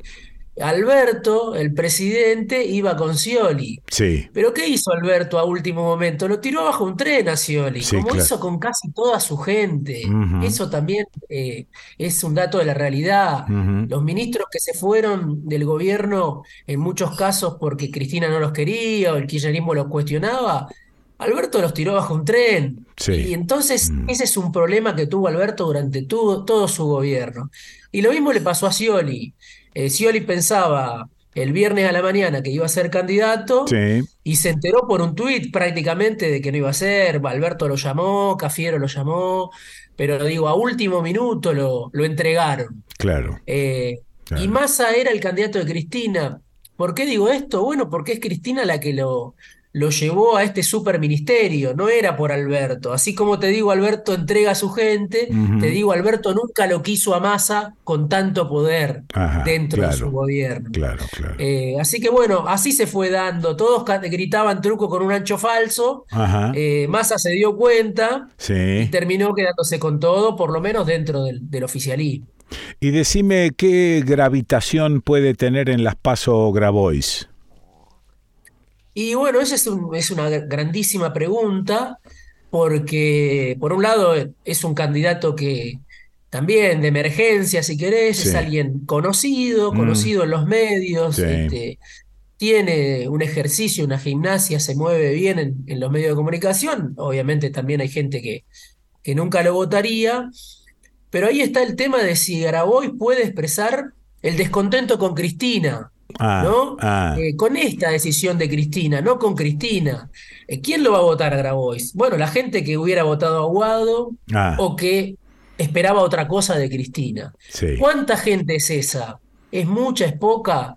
Eh, bueno, es un, enorme interrogante porque ya esta, esta política de, hacerle tragar sapos a, tus votantes, digamos, ya es una indigestión que lleva muchos años. Ah. Este, Scioli, Alberto, eh, Insaurralde, mm. ahora Massa, hay que tener un estómago a prueba de balas, ¿no? Entonces, eh, hay mucha gente que está diciendo, no, esto es demasiado, Cristina, mm. discúlpame, y no es que se va a ir por fuera del, frente de todos, sino que va a votar a Grabois en señal de descontento, de malestar. Eso hasta uno podría decir, incluso beneficia al frente. Mejor que puede decir Cristina o puede decir Máximo o puede decir algo, bueno, mejor que voten a Grabois y que no voten a Miriam Bregman o que se queden en su casa o que voten educados a Milei. Claro. Eh, el tema es mm. cuántos son esos votos, porque si son muchos, eh, es una demostración de que esta candidatura de masa no conforma ni a los propios. La pregunta también es este, ¿cuánto de izquierda queda dentro del peronismo? ¿Cuánto hay de izquierda? ¿Se sabe? Y yo creo que, que hay, pero en un lugar secundario, ¿no? Ah, sí, este, esta idea de que eh, las buenas conciencias se habían reconciliado con el poder durante los años del kirchnerismo, se ah. podía pensar bien, mm. tener un corazón sensible y estar en el poder. Bueno, eso cada vez menos de mm, eso hay, ¿no? Sí, sí. Este, quédate con tu corazón sensible, pero vas a volver a perder como perdiste casi toda tu vida, ¿no? Claro, eh, porque si esto sale bien para Massa, bueno, cambia el jefe del peronismo, ¿no? Sí. Eh, nadie puede pensar que Massa va a asumir eh, la presidencia o la jefatura del peronismo y va a dejar eh, una asamblea para que cada uno, cada libre pensador diga lo que piensa. No, él quiere conducir esto, ¿no? Está entrenado para eso. Entonces me parece que eh, se acabó la, eh, el estado asambleario si a Massa le va bien, se acabó la idea de que Cristina decide este, y con un tuit y qué sé yo, todo eso que de alguna manera soportó Alberto, yo no creo que Massa lo vaya a mm. soportar de la misma manera. Quizás se entienden de otra manera y, eso que se rompió entre Alberto y Cristina, ese cortocircuito que hubo del minuto cero, ellos lo logran resolver de otra manera esas diferencias, tramitar de otra manera. Mm. Pero si no las tramitan, eh, Massa es implacable en el ejercicio del poder, me parece, ¿no? Hay que pensar que, que va a permitir que haya un liderazgo paralelo, mm, digamos. claro. Y me, me, cruzo de vereda, ¿estás ahí todavía? Sí, sí, acá Ah, no, no, no, perdón, perdón, perdón, eh, porque se hizo un silencio, pero me cruzo de vereda y eh, contame cómo está la oposición ahora. Y bueno, la oposición es una bolsa de gatos también, ¿no? Este, se están matando públicamente. Mm. Eh, y ahí hay un enorme dilema también, ¿no? Porque no hubo un aprendizaje colectivo. Son difíciles los aprendizajes colectivos a un lado y al otro de la polarización en cualquier espacio, ¿no? Sí, señor. Eh, es como que todos dejamos, bueno, dejémoslo pasar y después eh, otra vez te volvés a encontrar con los problemas, pero en ese momento no hiciste una autocrítica, no hiciste un balance. Bueno, la oposición antikirchnerista, antiperonista, no lo hizo después del fracaso de Macri. Están en el umbral de las elecciones con dos manuales distintos. ¿Para qué son esos dos manuales distintos? Para un programa común. O sea, los tipos tienen diferencias, eso es indudable. Ahora, tienen un programa económico que está calcado. Los economistas son más o menos los mismos. Eh, Redrado, Lacunza, Melconian, eh, esos son los economistas, digamos, otro, eh, Luciano Laspina, que es de Santa Fe, digo. ¿Qué proponen? Lo que se denomina el ajuste de shock.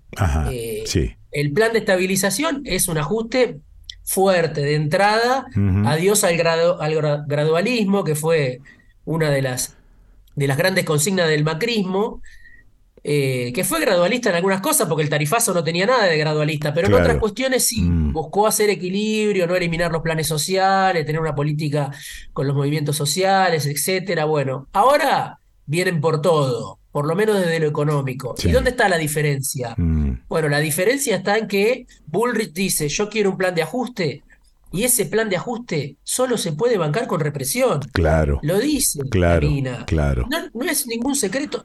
Lo dice Carrió, que está enfrentada con Bullrich, y está Carrió más con Larreta.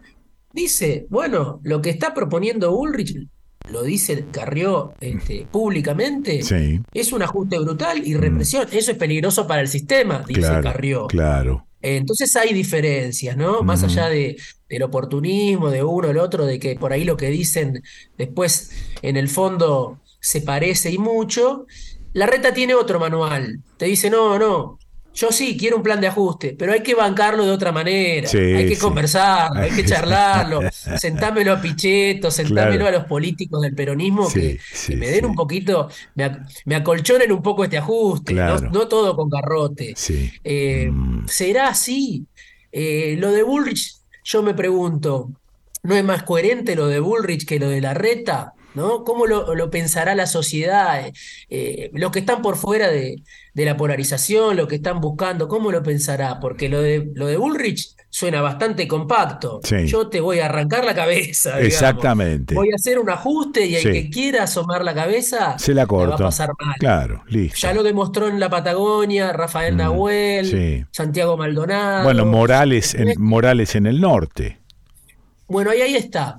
Ahí está. Morales en el norte los hermanó a la reta y a Ulrich. Entonces, cuando uno dice, ah. che, pero la reta habla de consenso, sí, pero ¿quién es el vicepresidente de la reta? Y después de la represión lo eligieron. Claro. Con la represión fresca, con, con los heridos frescos, con gente detenida. Sí. Eh, Morales los hermanó por un ratito a, a Ulrich y a la reta. Ya ahora están peleados otra vez. Este, esta semana Ulrich dijo la reta es un oportunista es lo peor, este, son amigos de masa, ¿viste? O sea, se están matando. Sí. Eh, bueno. Pero bueno, eh, tienen dos manuales distintos en cómo llevar adelante el mismo plan. El plan es el mismo. Los modos son los que los diferencian. Claro, claro. Bueno, em, no, quería agregarte ya para, para, el cierre y dejarte en paz que atiendas a la miríada de, llamados telefónicos. Ya no puedo, no puedo, no puedo atender, no, este, solamente el desconcierto. no, no, quería decirte que hasta hace poco yo venía hablando de la dormidera del país, ¿no? Como que hace muchos años tuvimos la posibilidad de reacción y que no estábamos reaccionando. Y sin embargo la cosa vino ahora de Jujuy a contradecir esto que yo aseguraba. Estamos apolillados, no estamos tan apolillados. No sé qué pensás. Sí, totalmente, totalmente. Eh, es clave lo que estás diciendo. Eh, la represión de Morales, eh, obviamente, eh, fue durísima. Sí. pero ahí hay dos cuestiones también para distinguir, me mm. parece, porque mm. hablé con gente de Jujuy y me dicen, la represión de Morales en la ciudad es una represión guionada para salir en televisión y hacerse el duro. Claro. La represión de Morales en el cruce de Purmamarca es porque se asustó. Ah, y no quería que las comunidades originarias bajaran a las ciudades. porque Morales sabe que está en deuda con las comunidades originarias, porque Morales les prometió que iban a recibir algún tipo de beneficio eh, de alguno de los proyectos de litio y no les cumplió nada. Y lo corrieron incluso a Morales en algún momento, en alguna de sus presentaciones, él había firmado un acuerdo con, con algún dirigente de una de las comunidades y salieron 30 comunidades a decir nosotros no avalamos esto. Ahí está, sí. Eh, y entonces ahí es distinto, porque Morales sabe que eso no lo puede disfrazar de kirchnerismo, de izquierda, no lo puede mm, reducir a sus enemigos políticos, sino que es el pueblo de Jujuy, el pueblo ancestral, las comunidades y mucha gente que son los dueños mm. de esas tierras, eh, las que le, está, le están diciendo a Morales, mm. eh, lo tuyo es pura entrega, ¿no? Pura entrega. Eh, y está, como vos decís, es un signo de, de salud de, que haya una reacción. Claro. Eh, y el tema del litio, que lo están mirando en el norte, mm. que lo está mirando Estados Unidos, eh, es un tema clave, porque además, y esto para otra charla, no tiene precio de referencia el litio. Ahí está, ok. No es un commodity, como es la soja que vos sabés cuánto vale, como es el petróleo que vos sabés cuánto vale. Entonces, ¿qué pasa con el litio? Lo están regalando los gobernadores. Mm. por lo menos lo están regalando en cuanto a su precio nominal. Después, hmm. si tienen un acuerdo por fuera que los beneficia a ellos para la política de ellos, eso puede ser. Hmm. Pero no hay un precio de referencia. Lo hubo en algún momento, este gobierno lo puso en algún momento y Massa lo sacó a ese precio de referencia. Entonces, así como con los recursos naturales eh, por aquella constitución liberal del 94 deciden las provincias, bueno, ahora no solo deciden las provincias, sino que deciden sin precio. Ahí está. Y eso es opacidad pura, oscuridad pura. Mm. Eh, ¿Qué beneficios va a tener de eso la sociedad argentina? Bueno, es uno de los grandes temas, me parece, que vienen, gane mm. quien gane, ¿no? Abrazo grande, Diego, gracias. Abrazo enorme, Quique. Bueno, lo escuchaste a Diego Genú. ¿Dónde lo escuchaste? ¿Dónde lo vas a escuchar? En el desconcierto.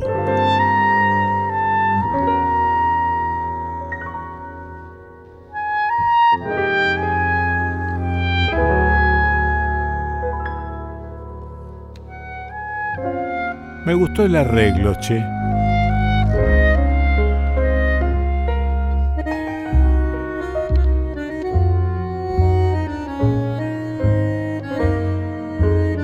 Prestale oreja, ¿eh?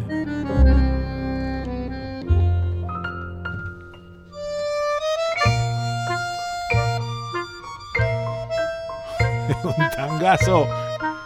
Eh, la nota dice, hola Kike, ante todo muchas gracias por contestar nuestro mensaje en Instagram. Eh, soy Rubén Cordi de El Juguete Tango. Te vamos a dejar nuestro material para que lo disfrutes y lo compartas si tenés ganas. Venimos trabajando desde el año 2019, realizando conciertos en Bahía Blanca y el interior del país. Los amigos que conforman este proyecto son Federico Cooperman en contrabajo, Luciano Pipig en piano, Diego Casoni en clarinete, Javier Stroman en bandoneón. Te adjuntamos eh, informaciones y me envían dos o tres temas. Seleccioné este tangazo de Agustín Bardi titulado Gallo Ciego. Pero, a ver, déjalo escuchar. Bueno, se trata de eh, eh, el juguete, tango, oreja.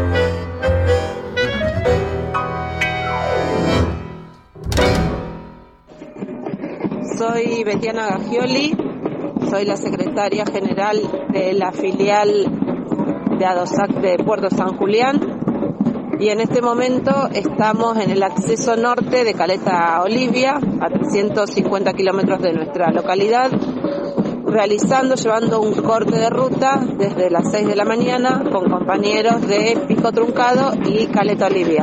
Es una modalidad, la verdad que bastante, bastante positiva, bastante positiva porque quienes eh, están allí entienden perfectamente qué es lo que estamos reclamando, se les informa, se les presenta nuestros recibos de sueldo, cuáles son nuestras demandas, y la verdad que no hemos tenido el más mínimo inconveniente y la idea es visibilizar que entiende el gobierno que tiene que abrir las paritarias de manera inmediata y no imponer eh, el aumento que ellos creen que se merece el sector docente. Realmente eh, el decreto como forma de gobierno no hace más que demostrar ese carácter imperativo, eh, ese carácter de imposición que tiene el decreto, no, realmente es repudiable esta forma. Mi nombre es Javier Fernández, soy secretario general de ADOSAP, Asociación Docente de Santa Cruz, y me encuentro en la localidad de Río Gallegos, eh, eh, capital provincial. Estamos cortando, cada dos horas abrimos 15 minutos, dejamos pasar obviamente eh, certificados médicos, personas con alguna enfermedad y personas acá, hay mucha gente que va al aeropuerto que está en Comodoro Rivadavia. Entonces, esa, y ambulancias. Tenemos en cuenta esos casos y los dejamos transitar. Hacía seis años que no, no teníamos un, proceso de lucha como el que estamos teniendo hoy. Nuestro recibo de sueldo tiene cuatro ítems, todos en blanco, que es el básico, la antigüedad, el título y la zona. Lo que nosotros siempre pedimos es que la recomposición sea el básico para que se muevan todos los cuatro, el resto de los ítems y además para que los jubilados también perciban ese aumento. Nuestra lucha eh, semana a semana eh, vamos analizando, ya hemos pedido eh, nuevamente paritarias al gobierno provincial a través del Ministerio de Trabajo, del Consejo Provincial de Educación y bueno, lamentablemente no no no hay no hay respuesta, así que nosotros nos reuniremos este fin de semana seguramente en un nuevo congreso donde decidiremos las acciones para la semana siguiente. Realmente más allá de, las medidas de fuerza, que es una sola parte del problema, hay una situación muy compleja. Digamos, la educación en general, en términos generales, está eh, en, absoluto retroceso. Eh, y la discusión, insisto, valga redundancia, no se eh, limita solamente a las medidas de fuerza. Nuestros alumnos no tienen, digamos, que estar por estar en una escuela. Es más complejo que eso y es por eso que estamos peleando, digo, condiciones salariales, eh, condiciones laborales, edilicias y pedagógicas. Viendo las diferencias y semejanzas con los distintos gobiernos y cómo llevan adelante la relación con, con, los empleados estatales, sobre todo con los docentes, digo, un gobierno y otro toman las mismas medidas.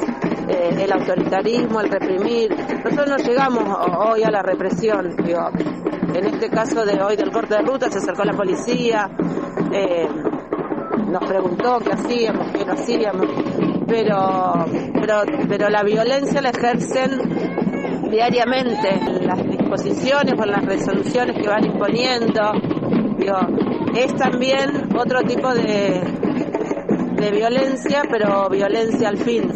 Así que toda nuestra solidaridad con los compañeros docentes y con todo el pueblo jujeño. Abajo la reforma y arriba los trabajadores. En julio de 2014, el juez Guido Otranto, titular del Juzgado Federal de Esquel, archivó, por inexistencia de delito, una causa por el corte de una ruta durante una protesta gremial. Otranto consideró que el hecho se realizó de manera pacífica y no se interrumpió completamente el tránsito.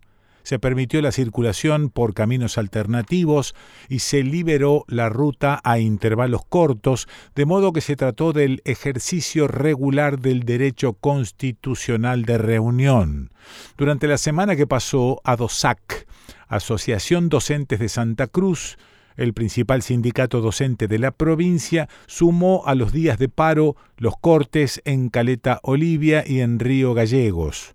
A las maestras y maestros de la filial Caleta Olivia se sumaron grupos que arribaron desde Pico Truncado y por primera vez de San Julián. La consigna es repudiar el decreto 695 del gobierno provincial y, por supuesto, el reclamo de siempre y de casi todos los sindicatos, paritarias por salarios que al menos lleguen a la canasta básica. En 2023 nos debatimos cuál es la alternativa para que una protesta, un reclamo, sea escuchado, cómo se llega a cortar una ruta, si las vías de diálogo están corruptas, si las respuestas de las autoridades son escasas o nulas, o peor aún, son provocaciones, ¿qué hacemos? Cortar rutas es incómodo y peligroso. No solo lo vimos en Jujuy, ahora también está en Santa Cruz. Y el cerco mediático nos impide saber si hay más reclamos. Una cosa sí sabemos, las y los trabajadores estamos precarizados, estemos o no bajo relación de dependencia. ¿Qué hacemos? ¿Cómo seguimos? Parece que la consigna la salida es colectiva no debería ser solo una expresión de deseo. Y esto me acaba de llegar, represión en Humahuaca, tras alcanzar declaraciones de rechazo a la reforma constitucional de Morales, el Consejo Deliberante del pueblo quebradeño, Humahuaca, rechazó la reforma de la Constitución jujeña, mientras que manifestantes fueron reprimidos por las fuerzas de seguridad con balas de goma. Lo publica en este momento Tiempo Argentino, el diario nacional autogestionado el Consejo Deliberante de Humahuaca aprobó en la madrugada de este sábado una declaración de rechazo a la reforma de la Constitución jujeña, mientras que pobladores locales que realizaban una, una, protesta en las inmediaciones del recinto de sesiones fueron reprimidos por las fuerzas de seguridad locales con balas de goma. Mientras los ediles daban lectura de lo aprobado en el interior del recinto, las fuerzas de seguridad realizaron un avance represivo sobre los manifestantes que exigían la aprobación de la declaratoria o la renuncia de los concejales. En el marco de una sesión especial del Consejo Deliberante, una vecina perteneciente al pueblo Omahuaca hizo uso de la banca especial para pedir que se pronuncien en rechazo a la reforma, principalmente por no haberse respetado el derecho a consulta previa. En ese marco, ya entrada la noche, se produjeron disturbios que alcanzaron incluso el ingreso de personas al lugar donde aún se encontraban los ediles, según se pudo observar en videos e información difundida en redes sociales y por medios de comunicación local. Finalmente, el cuerpo de concejales terminó convocando a una nueva sesión especial en la que, por unanimidad, se resolvió el profundo rechazo a la reforma parcial de la Constitución jujeña, tanto al tratamiento que le dieron los convencionales, en especial en cuanto al tiempo y la escasa participación, como en torno al texto aprobado. Además, manifestaron su solidaridad y acompañamiento al pueblo que se expresa abierta y muy mayoritariamente en contra de la reforma y se instó al gobierno provincial a arbitrar los mecanismos de diálogo y participación adecuados para escuchar al pueblo debidamente. Alrededor de la 1.30 de la madrugada, mientras los concejales daban lectura a la declaratoria, se registró el avance de la policía local hacia un grupo de pobladores que seguían manifestando y escuchando, en un contexto de tranquilidad, lo aprobado por el Consejo. El personal de la Fuerza de Seguridad local avanzó disparando balas de goma sobre los manifestantes, según se observó en la transmisión en vivo que realizaba el portal Sol del Norte Humahuaca. Seguidamente se produjeron disturbios y corridas por las calles céntricas de Humahuaca, según informó por otro lado el sitio Humahuaca Hoy. Desde distintas organizaciones que vienen manifestando su oposición a la reforma constitucional, expresaron su repudio por lo ocurrido e informaron sobre varios heridos y detenidos eh, sin precisar eh, cifras. Estamos aquí en el kilómetro 1770 de la ruta 9, en el corte de ruta en Tilcara. Estoy con maestras que ya a esta altura no quieren decirme su nombre, yo las conozco, viven acá, pero ya las presiones y las amenazas se están volviendo personales. Entonces vamos a cuidar la identidad de quienes nos están brindando su testimonio. Te quiero preguntar primero, ¿dónde, ¿en dónde sos maestra?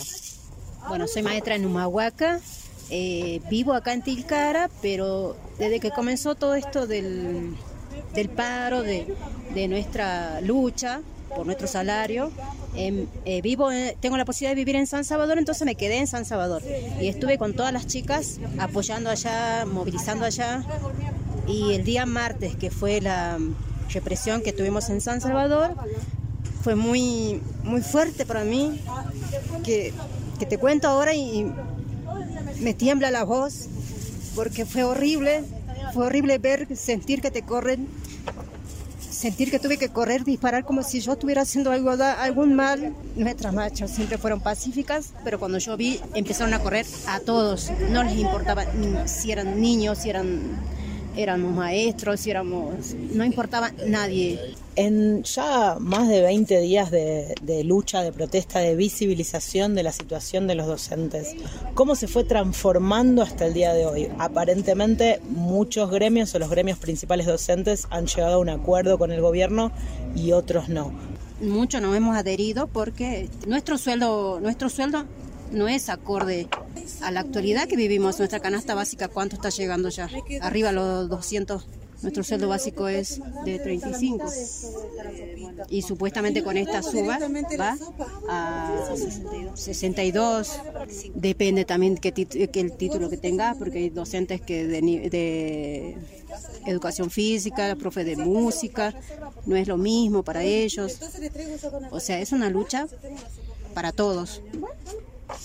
¿Y cómo se fue modificando a partir de la llegada del tercer malón y de, bueno, el corte en Purmamarca, ya digamos, con otro nivel de protesta, por llamarlo de alguna manera? ¿Cómo es para ustedes eso?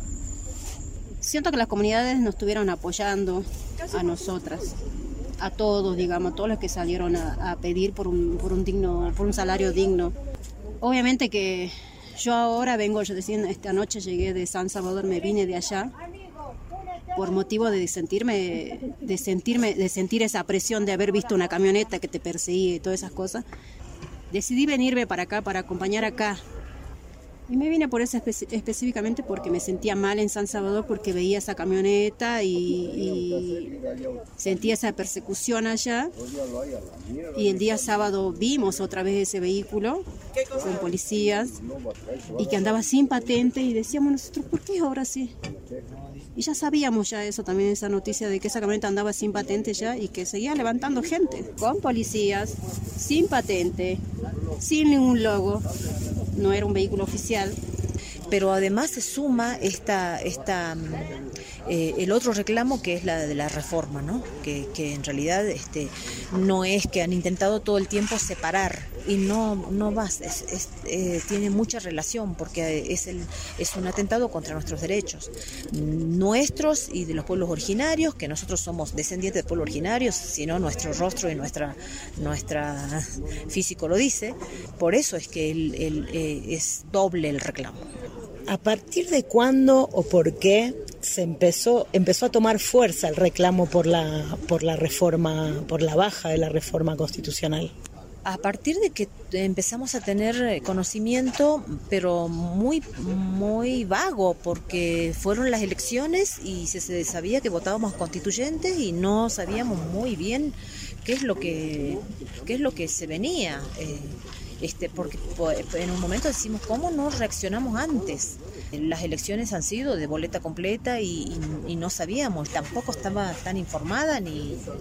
Y, en realidad la, a partir de cuando se, se se torna este, la, lucha por el salario y se suma la lucha por la reforma, es a partir del momento de que nos damos cuenta de que esto se venía ya y que, y, que nos damos cuenta que es una cosa inconsulta y que, y que en tan poco tiempo no se puede reformar una constitución. Es una, una, una constitución que llevaría, debería llevar mucho tiempo y consultar a muchas partes para que se llegara a un acuerdo y realmente decir, bueno, esta es la constitución consensuada por por muchas partes, por la mayoría. ¿Y cómo seguimos? Seguimos en la lucha. Sabemos que ya la reforma nos ha llegado, que, que la reforma una vez jurada eh, ya tiene tiempos jurídicos distintos, que es más largo y que, pero en realidad no, no, no sabemos muy bien. Entonces, al parecer la lucha puede ser muy larga.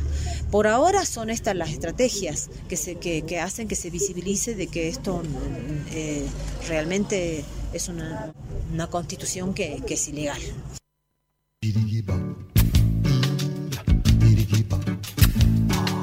La valoración que hacemos eh, de la reunión que acabamos eh, de celebrar está entre la perplejidad y el desconcierto.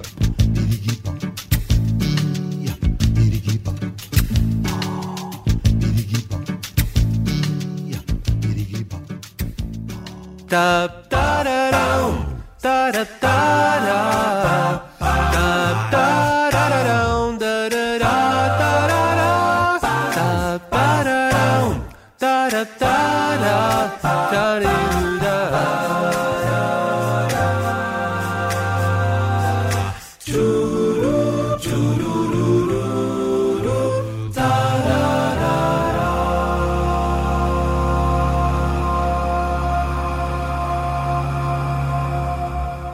es que no sé cómo va a ser ella. Sí, va a ver, vamos, vamos por partes, dijo Jack. No sé cómo va a ser ella para convencerme a mí que no tenga un automóvil viviendo donde vivo, en San Marcos Sierras, donde pasa un ómnibus cada 10 años. Digo, ¿cómo, ¿cómo hago yo para prescindir del automóvil? Porque a ella no sé si le gustaría que el automóvil no exista o que exista, o de qué manera podemos empezar a manejar algo de la tecnología que es muy útil en algún sentido y es muy dañino en otro sentido. ¿Qué elegimos? ¿El daño sobre la utilidad o a la inversa? No sé. Laura Lobo, ¿estás por ahí? Acá estoy, Quique Pessoa. Bueno. Y bueno, sería un poco Creo que, abandonar el auto es como proponernos hacer la revolución socialista. Por ejemplo. Porque en realidad el auto es, eh, el icono del capitalismo, es, la configuración del espacio que, se, que, este elemento trae al sistema capitalista directamente. ¿Y por qué sería, em, ¿por qué sería un símbolo socialista no tener auto, por ejemplo? ¿Por qué? Negarse a la tecnología es socialista. No, no, no, no, tiene, no está directamente relacionado con eso, pero sí, por ejemplo, en, los estudios de transporte sería usar eh, transportes colectivos, ¿no? Claro, ahí está, ahí está. Que incluyan eh, un, planteamiento del problema mm. eh, pensando en una comunidad, ¿no? En, una problemática fundamentalmente hoy que tiene que ver con el impacto ambiental. yo, yo traje la idea de, de una teórica que es muy interesante, que se llama Roxana Kramer, que escribió un libro que se llama La tiranía del automóvil. Ah. Pero lo escribió en un momento donde todavía la, problemática ambiental no era algo tan alarmante como hoy, donde mm. podemos ver que incluso en el contexto capitalista eh, de los más aferrados a esos modelos, como puede ser en países europeos, ya empiezan a discutir ¿qué hacemos para poder dejar de utilizar el auto en la forma en que lo usamos? Que tiene que ver con esta configuración totalmente individualista claro. Eh, que nos permite como este desplazamiento autónomo, es el icono de esta libertad, de este poder hacer, pero que bueno, el impacto que tiene tanto en el uso de los espacios, porque se multiplica, es como que el auto multiplica el volumen de una persona, como dice la autora, 50 veces. Te pusiste un cascarón 50 veces más grande que vos y con eso en el espacio, apropiándote de un espacio que tendría que ser colectivo. No, bueno, pero a veces, yo no sé si lo hemos conversado nosotros, ¿no? Pero a veces se nos ha ocurrido mirar, suponete, la Panamericana y mirar un rato largo la cantidad de autos con gente que va sola en el auto, porque también está la ausencia de la solidaridad, gente que tiene que ir al centro. ¿Por qué no se juntan por lo menos cuatro, ¿no? Y viajan todos en un mismo auto. Yo creo que esto en algunos casos se hace, pero no está popularizado esto. No, que de hecho sí son, eh, son como prácticas que se han popularizado en, países del primer mundo que se llaman carpooling, por ejemplo, ah, donde, donde hay directamente páginas y aplicaciones que te permiten conectarte con la persona que tenés al lado. Claro. Y bueno, esta dinámica también de, vincularse de otra manera y de, no tener inseguridad y todas las, construcciones que, que, a nosotros cada vez nos alejan más también, como, como mm. digamos, como ciudadanos que compartimos una responsabilidad y un hacer. Y el auto es el ejemplo también de esa distancia. Eh, ya hemos dicho en algún momento lo nutritivo que son otro tipo de viajes, como el tren o el colectivo, y esa interacción y cuánto ese tiempo puede ser también para la construcción de otras eh, de otros vínculos eh, mucho más ricos y sin embargo hoy predomina el uso del auto particular y cada vez más, porque la pandemia lo instaló eh, dramáticamente también. Claro. Eh, los sistemas transporte público han colapsado en nuestro país, la pandemia, en las grandes ciudades, porque en las chicas ni siquiera hay sistemas de transporte que permitan realmente utilizarlo como, como alternativa mm. y eso, bueno, nos deja en esta situación bastante dramática, de, que en algún punto se van a tener que incorporar otras posibilidades a, este auto particular. Pero fíjate también que, que sucede, ¿no? Que mm, la elección del transporte público es pura y exclusivamente porque no podés llegar con tu guita a un auto. Y esto es, es, un disparate en sí mismo esto, ¿no? Que, que, que, tengas que viajar en transporte público porque sos más, más pobre de lo necesario como para comprarte un auto. Disparate. Sí, que está vinculado, como decíamos también, en nuestra cultura y en nuestra sociedad con, con esto de que las leyes no son las que ordenan, ah, porque en realidad tendría que ser algo equitativo, tendríamos que empezar a estudiar mm. quiénes llegan con qué medio de transporte, como en tu caso donde vivís, mm. y probablemente tengas que tener un vehículo particular o una familia o una persona discapacitada, pero hay otras personas, digamos, que pueden tranquilamente usar el transporte público y podrían prescindir de ese vehículo si no lo analizáramos con la lógica capitalista, digamos clasista. Es decir, bueno, yo porque tengo plata puedo comprar el espacio público, puedo circular con mi auto particular y el que no, por más que lo necesite, tampoco lo, va, a poder, va a poder acceder a eso. Laura, y, en, en, el, em, digamos, en el listado de elementos que dañan el medio ambiente. El automóvil, ¿en qué punto está?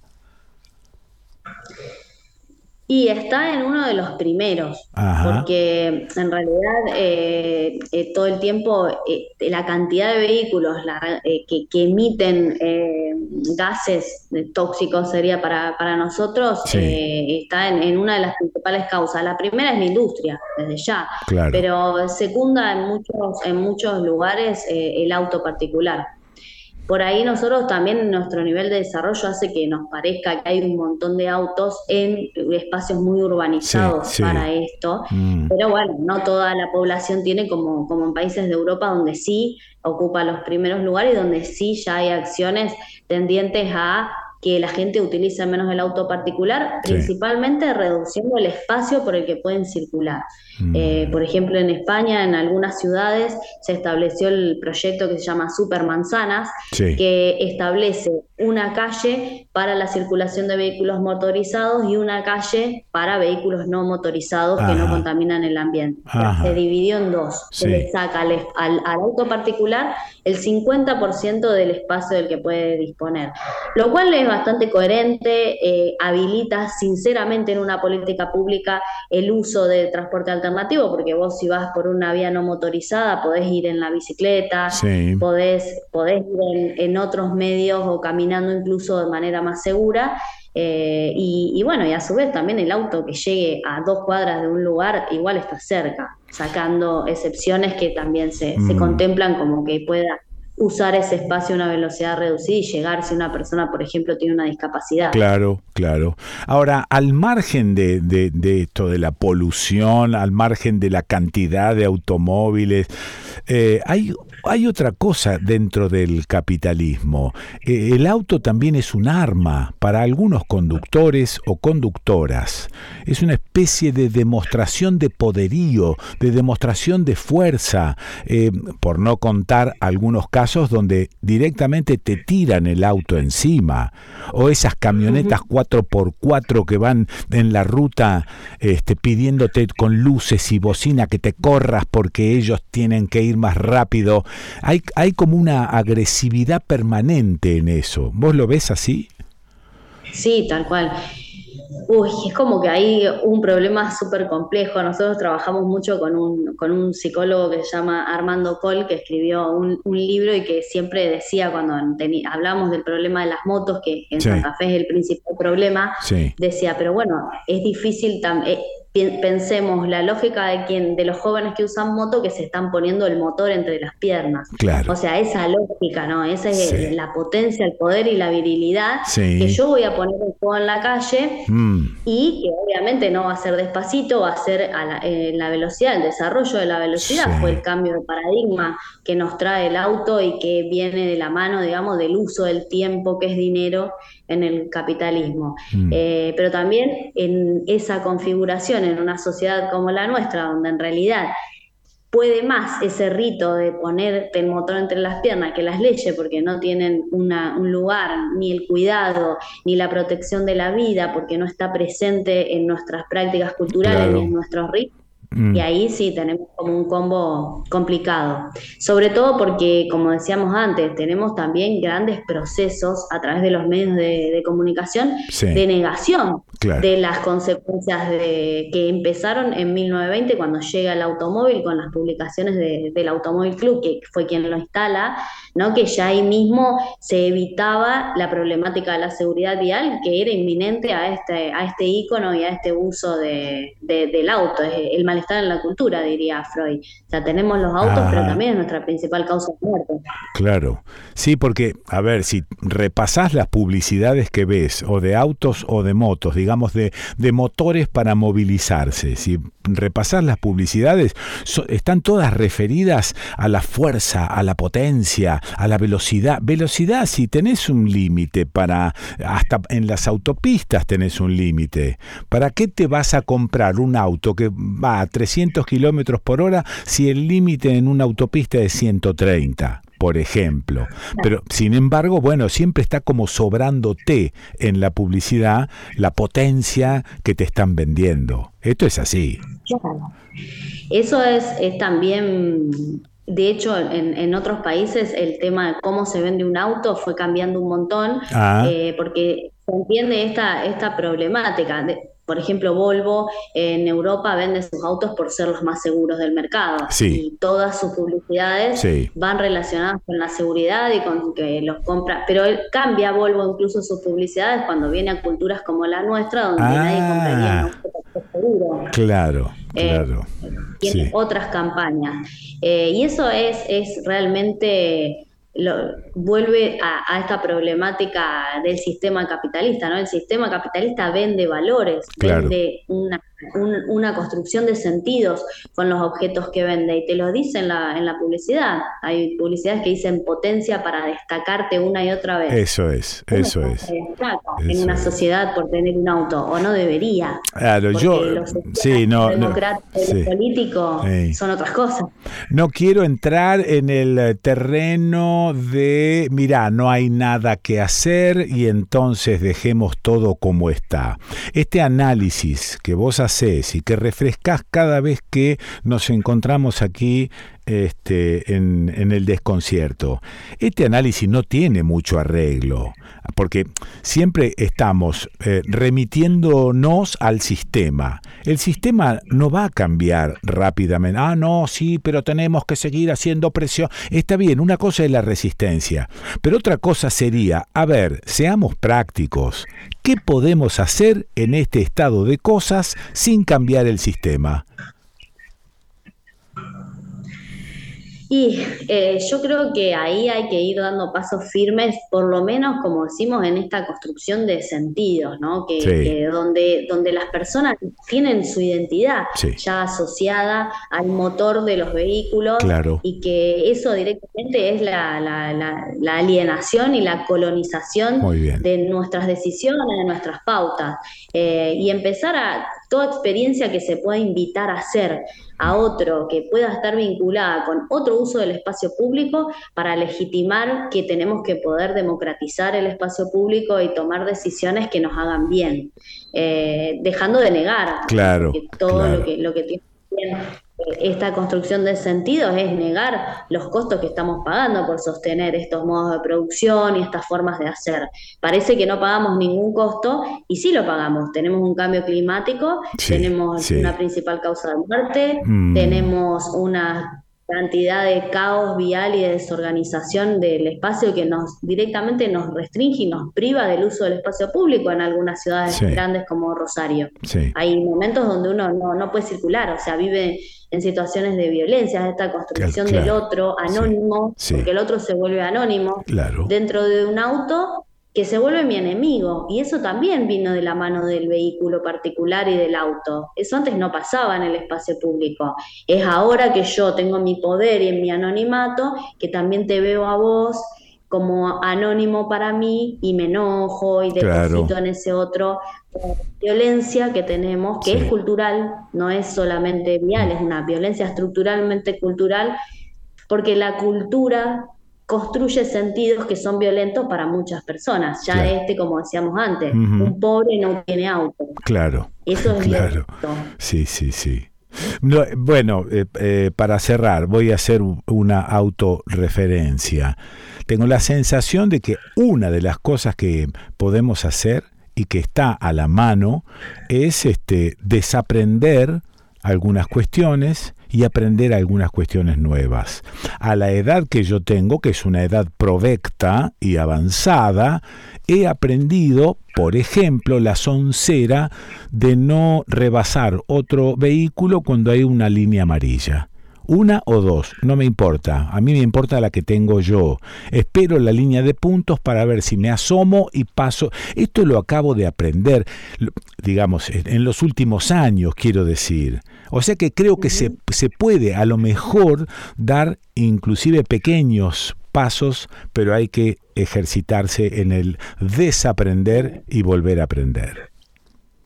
Sí, tenemos que diseñar también dispositivos pedagógicos donde eso se pueda desaprender y aprender, porque como que en materia de seguridad vial se ha fantaseado de todo. Hasta, por ejemplo, en una época políticas públicas destinadas solo a los niños porque ellos eran el futuro.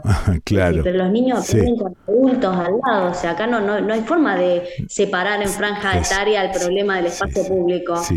Pero bueno, hemos, hemos, hemos escuchado y sostenido muchas cosas.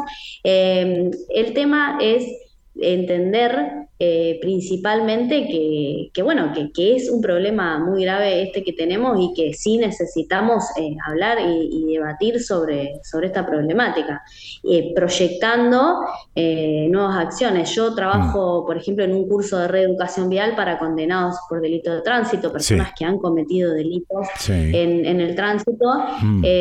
y, el proceso de reeducación es, es muy interesante, porque es esto, encontrarnos con ah. las cosas que hacemos de las cuales no teníamos registro real de las consecuencias que, podían tener y empezar a habilitar, digamos, la, propuesta del curso, que, al principio es medio loco para alguien que llega condenado por la justicia a Laura Lobo, encontrarse con eso, eh, empezar a decir, bueno. esto, ¿de qué manera lo vas a hacer? Y ejercitarlo durante esta semana. Mm. Eh, y, después, ¿qué pasó? Porque también cuando uno se vuelve a encontrar con un nuevo aprendizaje, entiende que hay una transformación y un poder en ese nuevo aprendizaje. Así que Sería muy interesante diseñar políticas públicas que entiendan que hay algo que desaprender también, porque eso de venir a rellenar y a decir estas son las normas, estas son las normas, claro. no contempla pedagógicamente la situación. Sí. Gracias, Laura. Muy amable. Gracias a vos. Un abrazo enorme. Abrazo enorme para vos también. Bueno, la escuchaste a Laura Lobo. ¿Y dónde la, dónde la vas a escuchar? Eh, en el desconcierto. Con esta cebadura no vamos para ningún lado. Hay que cambiar la hierba, hay que cambiar que el mate está lavado. Acompañá el proyecto YPA. Consumí yerba YPA. Encárgala por teléfono al 011 4958 0679 o por mail info arroba ypa con J, ¿eh? gpa.com.ar, info arroba gpa.com.ar, en Facebook, tienda GPA, reclamando un precio más justo. El mate está lavado, compadre, el mate está lavado. En comunicaciones, idoneidad y experiencia son fundamentales. Enlaces de banda ancha para datos y telefonía teleseñales y telecomandos, VHF, UHF, mantenimiento y servicio de redes y equipos de radiocomunicaciones. IJCB Comunicaciones de Voz y Datos. Montevideo 2455, Córdoba. 0351 727 8191 ijcbcorta arroba ijcbcorta.com Página en internet ijcbcorta.com. Leí la nota en página 12, ¿no? Este, hablando de, de este rana derechoso aparecido en los últimos tiempos y este y tratando de encontrar una explicación a una pregunta básica que yo me hago. A lo mejor no es demasiado inteligente la pregunta, pero es una pregunta que yo me hago. ¿Por qué razón el cuerpo social, cuando se ve metido en algún problema como este que, estamos viviendo, esta cuestión general que estamos viviendo de, de, derrota tras derrota, ¿por qué el cuerpo social se vuelca a la derecha? Digo, ¿por qué no se vuelca a la izquierda alguna vez? Si la izquierda tradicionalmente es más distributiva, eh, no sé, tiene algunas cuestiones que nos deberían hacer pensar. Ahora, ¿por qué viramos a la derecha? Somos rejodidos. Pero para esto voy a hablar con Alfredo Sayat y él me dirá si es Sayat o Sayat. Eh, Alfredo, ¿estás por ahí?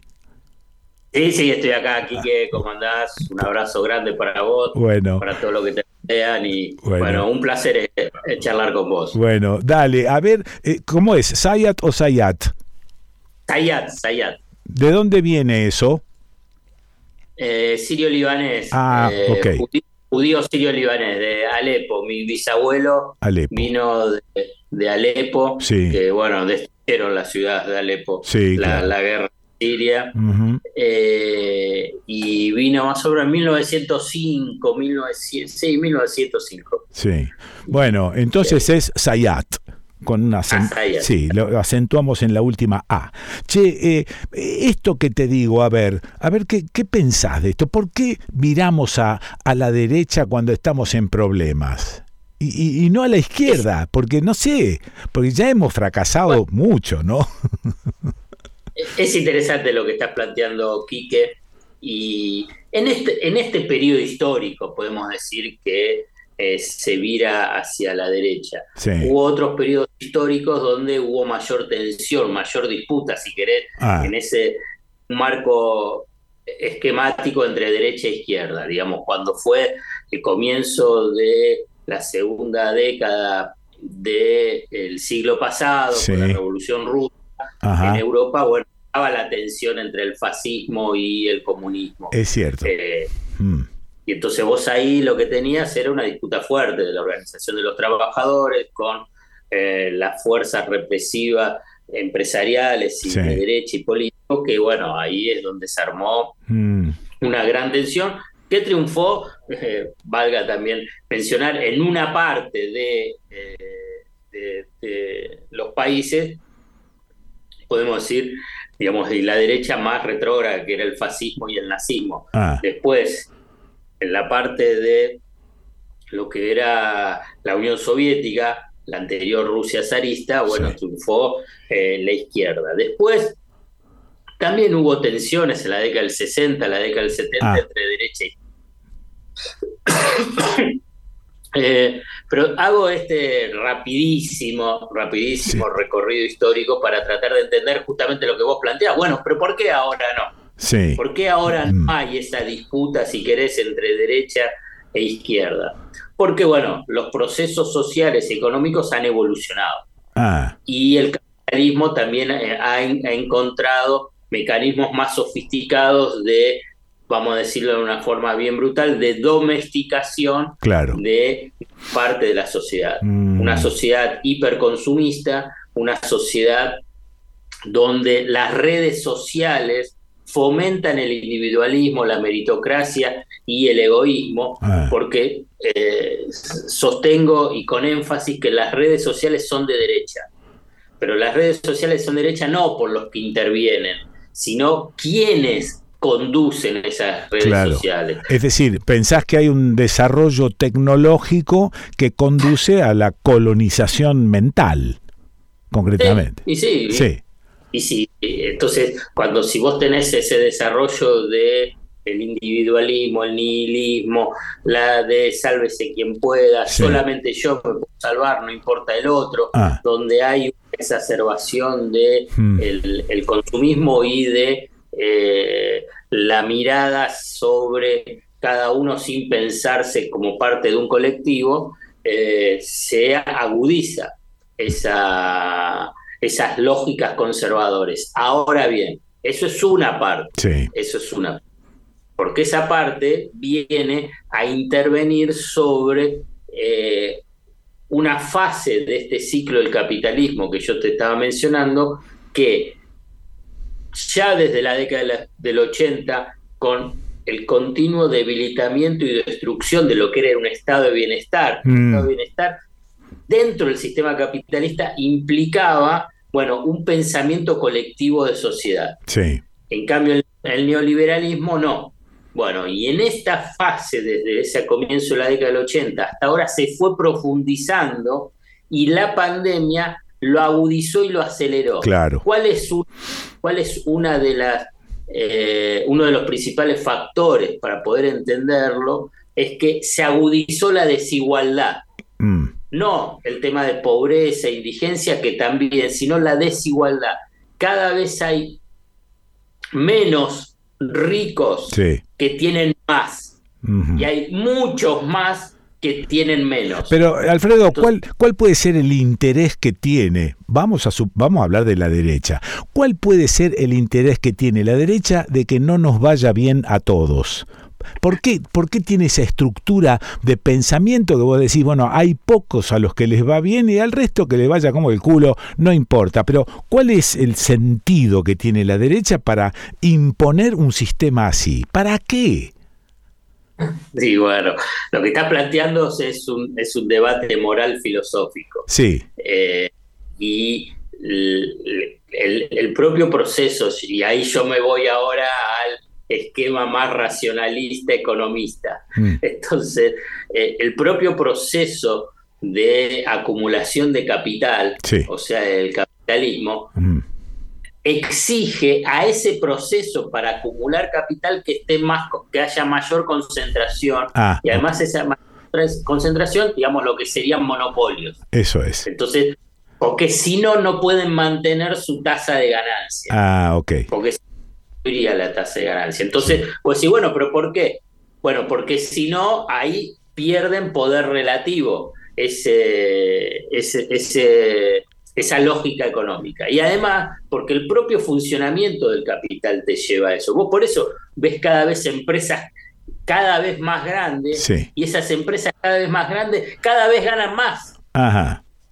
Mm. Pero porque esa, así funciona el sistema de capitalismo desde sus orígenes. ¿eh?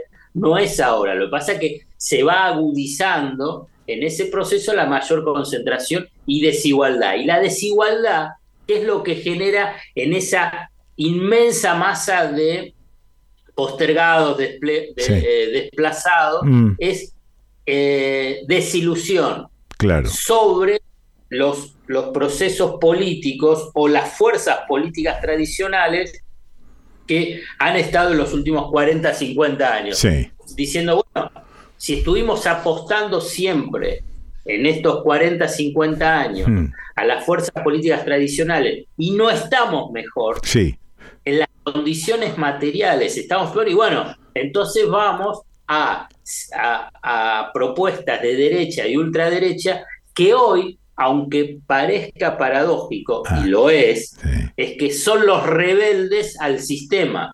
Esos dirigentes plantean en forma falaz que son rebeldes, cuando te dicen que son una casta, que ah, Enrique, sí. que, que no dan soluciones, que lo único que hicieron fue llevar a crisis. Bueno, con todo, eso era el discurso de la izquierda tradicional. Claro, claro, claro. Y ahora, ahora te estoy recordando a Lelutier, cuando en, un párrafo Munstock decía, hemos sido derrotados con todo éxito. Y la verdad es que a veces esto que me causa gracia es una especie de repaso, porque digo, no nos fue bien con la derecha, no nos fue bien con el populismo, votamos un populismo, yo voté Alberto. Y nos fue medio mal nuevamente. Digo, ¿cuál es la... la, no, no, no estoy pidiendo una receta para la salida, estoy pidiendo a ver si algo me alumbra como para pensar otra cosa. Tengo la sensación de que no se nos ocurre nada, que no, no se nos cae una idea para salir de esto. Eh, a ver, Quique, yo para poner una, cuota de cierto optimismo. Eh, cierto sí, Sí, sí. La, la verdad que la fórmula, no hay una receta, no hay una fórmula, pero es eh, eludir las trampas del individualismo y del sálvese quien puede y la posibilidad de la construcción de un proyecto colectivo juntándose y pensando las nuevas realidades que enfrentan las sociedades. Ah. Eh, las realidades que enfrentan las sociedades, los pueblos, las localidades, que tienen que ver con el ambientalismo, con el respeto a la naturaleza, con la mejor calidad de vida. Y esto también se, se, puede vivir en la ciudad, ¿eh?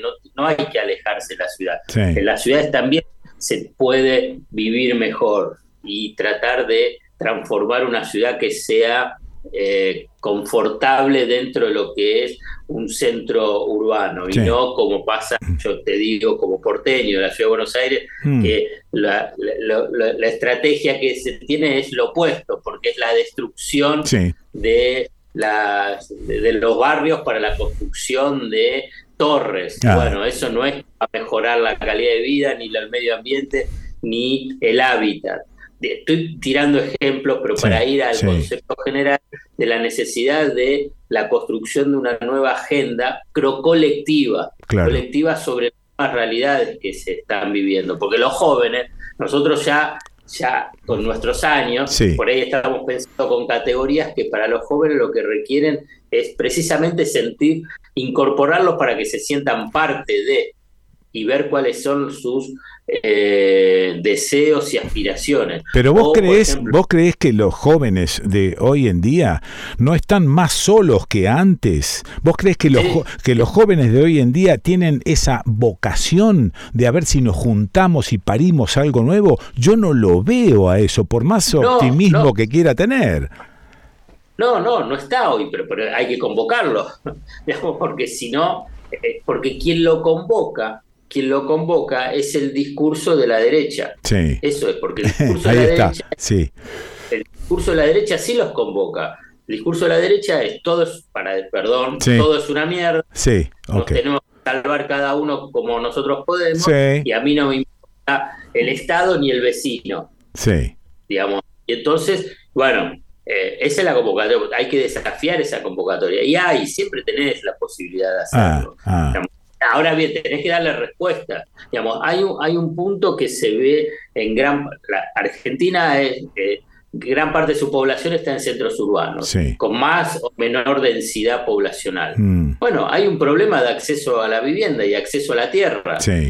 Y eso, vos fíjate que no está en, en la agenda. Mm. Y si hay que imponerlo eso en la agenda y vos vas a tener convocatoria, estoy seguro que vas a tener convocatoria porque es una, es una problemática que cruza a todas las familias, a casi todas las familias. No hay reuniones sociales, familiares, que no aparezca, estoy alquilando, tengo problemas, me tengo que achicar, estoy en dos ambientes, tengo que ir a mm. un ambiente.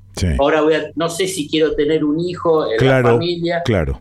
Porque no sé cómo, es que lo voy a poder mantener. Si la casa es muy chica, mm. tengo problemas de alquiler. No bueno, me gustaría poder construir bueno, pero no tengo acceso a la tierra. Bueno, hay a, la tierra para construcción, no estoy diciendo para la vivienda.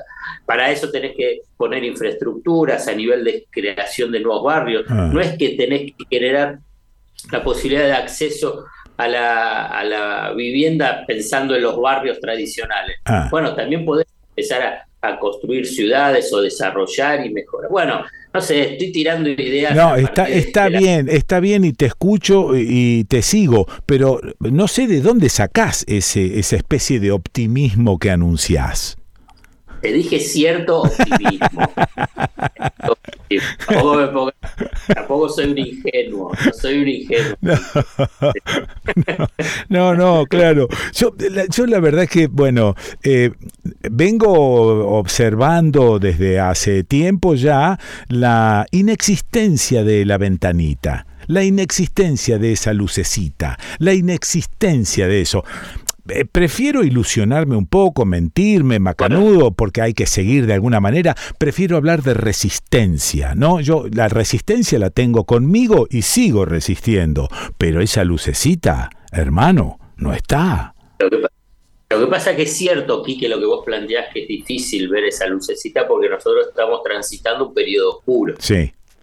Eh, entonces, pero todo periodo oscuro en algún momento termina. Ah, ah, no lo sé cuándo, yo no sé si yo lo veré el periodo oscuro, pero simplemente estudiando eh, la historia de la humanidad, mm. siempre ha, transitado periodos oscuros y después por diferentes circunstancias que se combinan, mm. bueno, esa lucecita aparece y esa lucecita que aparece se transforma en algo más luminoso. Eh, esto no estoy diciendo que esto puede pasar mañana o pasado. No, no, no, está bien. No, está bien.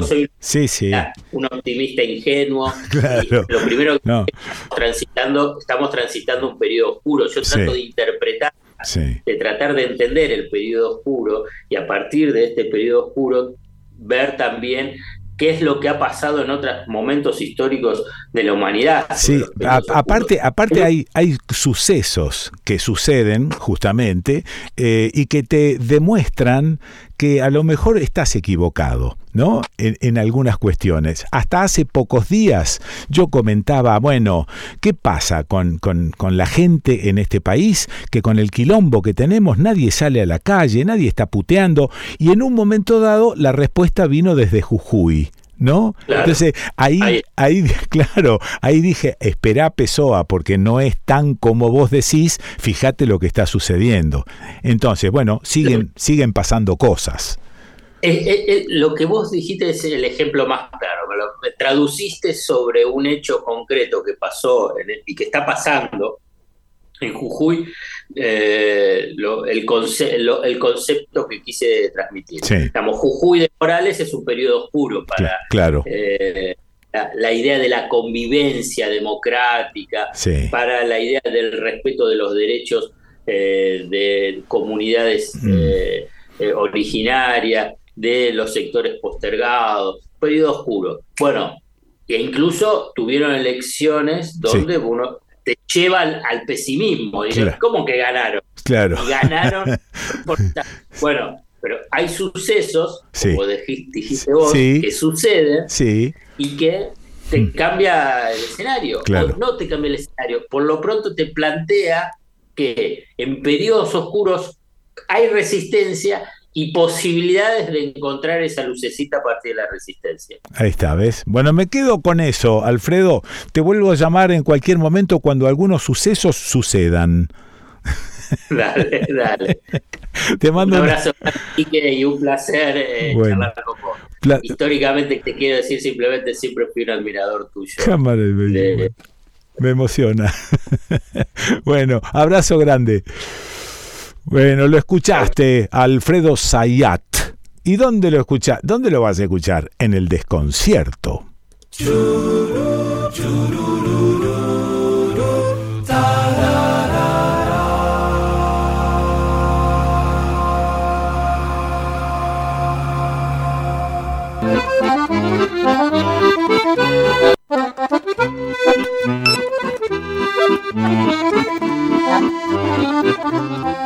Eh, mira, durante los dos años que hicimos Estudio País por Radio Nacional... Muchas tonadas, un gran encuentro. Desde San Marcos Sierras, directo a LRA1 y desde ahí vía satélite al resto de las nacionales.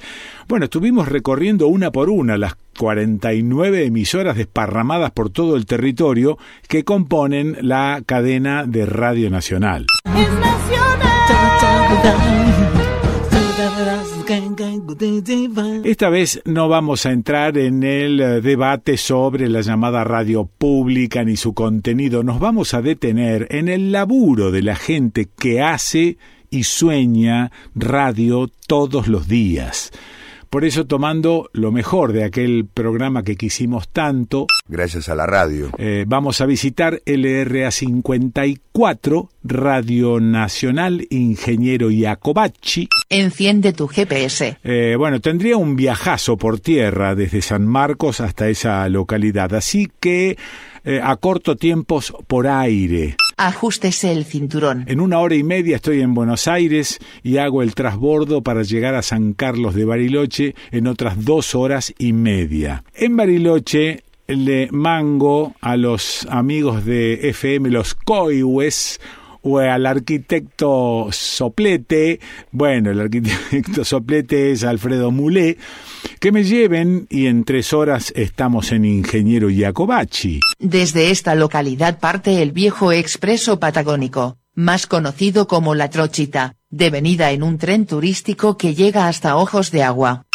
Recorre 43 kilómetros y sale 7.500 mangos. El ingeniero Guido Amadeo Jacobacci, no sé si lo pronuncian así o dicen Jacobacci y se terminó el partido. Ya veré. Participó este ingeniero en la construcción de varias vías férreas del país y en 1944 se le puso su nombre a esta localidad en homenaje a su trabajo. La producción descubrió en Internet que el nombre original de la localidad es Huahuel Niyeu, que en Mapudungún significa lugar de la garganta. Pero como no le creo nada ni, ni a la producción, ni a y mucho menos a Internet, le voy a preguntar a alguien que sí sabe. Claudia Huircan, ¿estás por ahí, Claudia? Mari Mari, Quique, ¿cómo estás?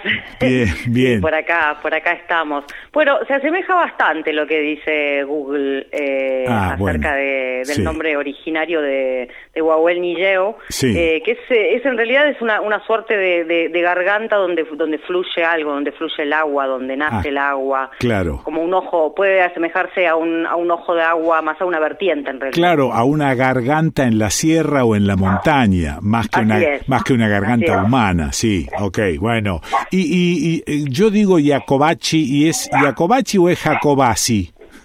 Es Jacobasi, es Jacobasi. Nosotros le decimos Jacobasi. Nos han corregido los familiares del ingeniero Guido Amadeo Jacobasi, que han estado por acá en varias ocasiones, acerca de la pronunciación allá en Italia, ¿no? Jacobachi, pero acá le decimos Jacobasi a secas. Y terminemos, claro, y terminemos con esta cuestión. Es este Jacobasi y se terminó. Así es, así es, le decimos Jacobasi. Bueno, ¿cómo es Jacobasi? Que yo nunca estuve allí. Contame cómo, cómo es, eh, pueblo, ciudad, ¿qué es? Es un pueblo con alma de ciudad, con ganas de ciudad, es un pueblo que ha ido creciendo, es el más grande de la línea sur de la provincia de, de Río Negro, que la línea sur está entre San Carlos de Bariloche y Viedma. Atraviesa toda la provincia de Río Negro. Son varias localidades que están a la vera de lo que de lo que fue la construcción del ferrocarril Roca en su momento. Claro, por eso se por eso se llama línea. Así es, así es. Y, Jacobasi es el pueblo que más ha crecido de todos, es el pueblo con mayor cantidad de habitantes, con mayor cantidad de servicios, aunque no le alcanza todavía para ciudad. Ah, para ah. muchas cosas dependemos de las ciudades más grandes cercanas como Fisque Menuco o General Roca ah, en el Alto Valle o San Carlos de Bariloche. Está bien. Eh, o sea que, te pregunto, ¿es municipio, es comuna? ¿Qué es ahora? Es municipio. Ah, Aquí es municipio, ya sí, sí, desde, desde la vuelta de la democracia es municipio Jacobasi, votamos, elegimos nuestras autoridades, tenemos consejo deliberante, claro, sí, están todos los poderes. ¿Cuántos habitantes, Claudia?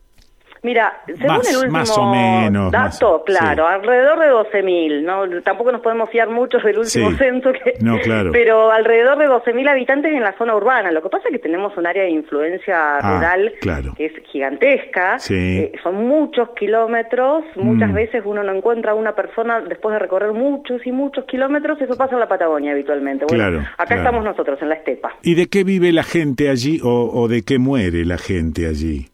Eh, mira, si abren todos los emprendimientos mineros que quieren abrir, seguramente de, falta de agua vamos a morir, pero ah, lo cierto es que por ahora es la ganadería ovina y caprina, es la actividad económica por excelencia eh, de la zona.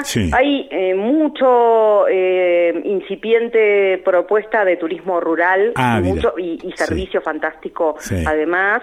La actividad turística se está impulsando muchísimo durante los últimos años. Y hay otra minería que digamos no es no es nociva como la como la gran minería o la minería a cielo abierto que es la extracción de, la diatomea. Viste las pizzas del pizarrón se, llama tierra diatomea no sí algo ah, así. y además eh, ¿sabés para qué la usan en las ciudades? Mucho para que los perros y los gatos hagan pis y caca, ¿viste? Son las piedritas que ponen en las bandejas. Sí, sí, sí, sí, lo tengo visto, lo tengo visto, sí. Todo eso sale de acá. Vos lo, vos lo encontrás, encontrás los paquetes de diatomea en todos los supermercados del mundo. Ah. Dice Buenos Aires, porque la empresa está radicada en Buenos Aires, pero en realidad eh, todo sale de acá, de Jacobasi, de ese lugar de la Patagonia. Eh, ¿Huircan es un apellido mapuche? Así es, ah, el es una suerte de tigre con una con la cara manchada, con la cara ah, pintada. Ajá, ajá. Bueno, ¿y cómo es? Eh, papá, mamá, ¿cómo es eh, tu familia?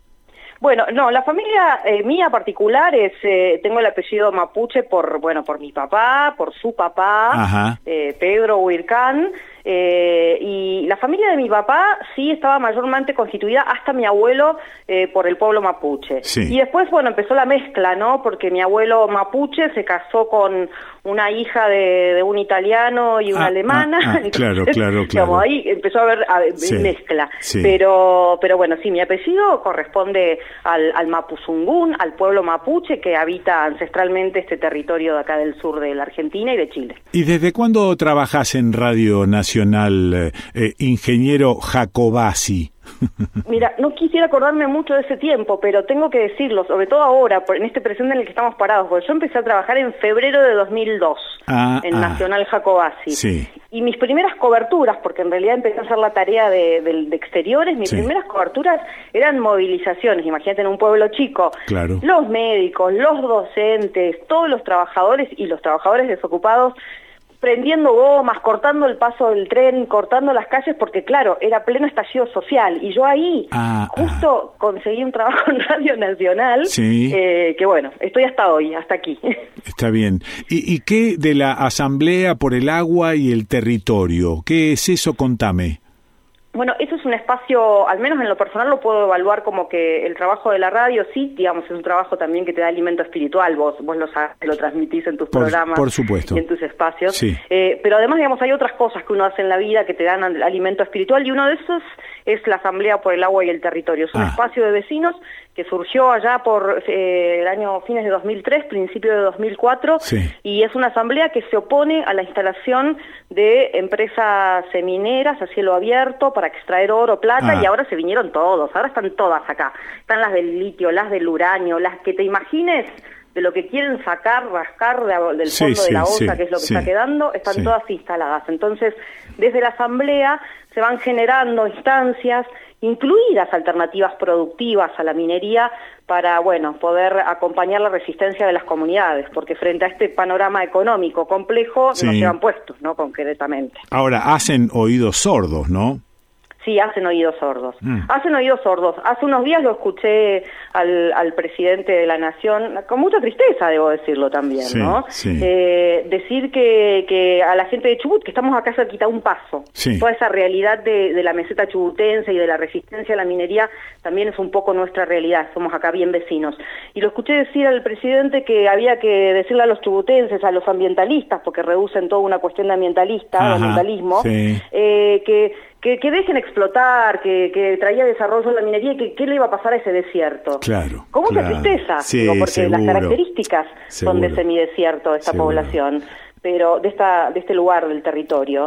Pero acá vemos ciudadanos y ciudadanas que levantamos las banderas de la patria todos los días de nuestra vida y que defendemos la soberanía de nuestro territorio. Eh, y escuchar a un presidente que diga que es un desierto, la verdad que da un poco de, tristeza. Pero sí, es cierto, esa esa mm, mirada que, que hizo el presidente sobre ese, este, estos lugares, eh, me parece que es la mirada colonizante de, las instituciones educativas fundamentalmente, ¿no? Claro, básicamente, básicamente, eh, a ver, Claudia, este, e, esto tiene una solución siempre y cuando provenga de algún poder político porque la Asamblea puede resistir, pero necesita el apoyo de un poder político para que algo se, se cristalice de eso.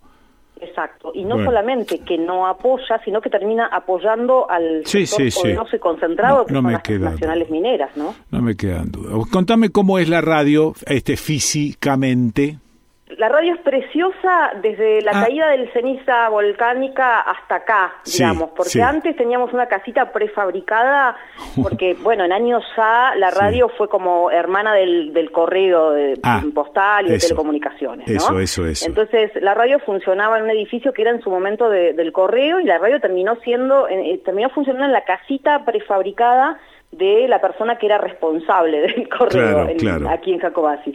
Y con el paso del tiempo, bueno, nada, la radio fue creciendo, se fue ampliando un poquito ese pequeño edificio, pero no era una, una radio, un edificio de radio. Ah. Así que eh, allá por el año 2011 cayó una ceniza volcánica que medio nos dejó medio sepultados aquí en la línea sur, debajo de un polvillo muy fino durante meses y años. Eh, y a partir de allí, eh, la administración de ese momento, que estaba encabezada, entiendo, por Tristan Bauer en Radio y Televisión Argentina, decidió eh, vino, a conocer primero a ver cómo estábamos ah, trabajando y decidió hacer una radio nueva. Así que tenemos una radio preciosa que fue también planificada por un arquitecto que es eh, nieto del primer médico que tuvo este pueblo, entonces ahí tiene como una serie de condimentos súper especiales y es un edificio en el, que está hecho para hacer radio, entonces eh, estamos muy cómodos ahí realmente. Todos escuchan el nombre de la trochita, ¿qué es la trochita? ¿Por qué la trochita está siempre relacionada con ingeniero Jacobasi? Porque la gente que históricamente venía desde Plaza Constitución, se tomaba el ferrocarril Roca hacia el sur y quería ir, por ejemplo, a Esquel, en Jacobasi tenía que hacer eh, un transbordo, un parate, esperar a que llegue la trochita, a veces horas, a veces días, a que llegue la trochita, y la trochita es el tren más chiquitito, es, eh, tiene las vías más angostas, por eso se llama eh, trochita, de 75 centímetros.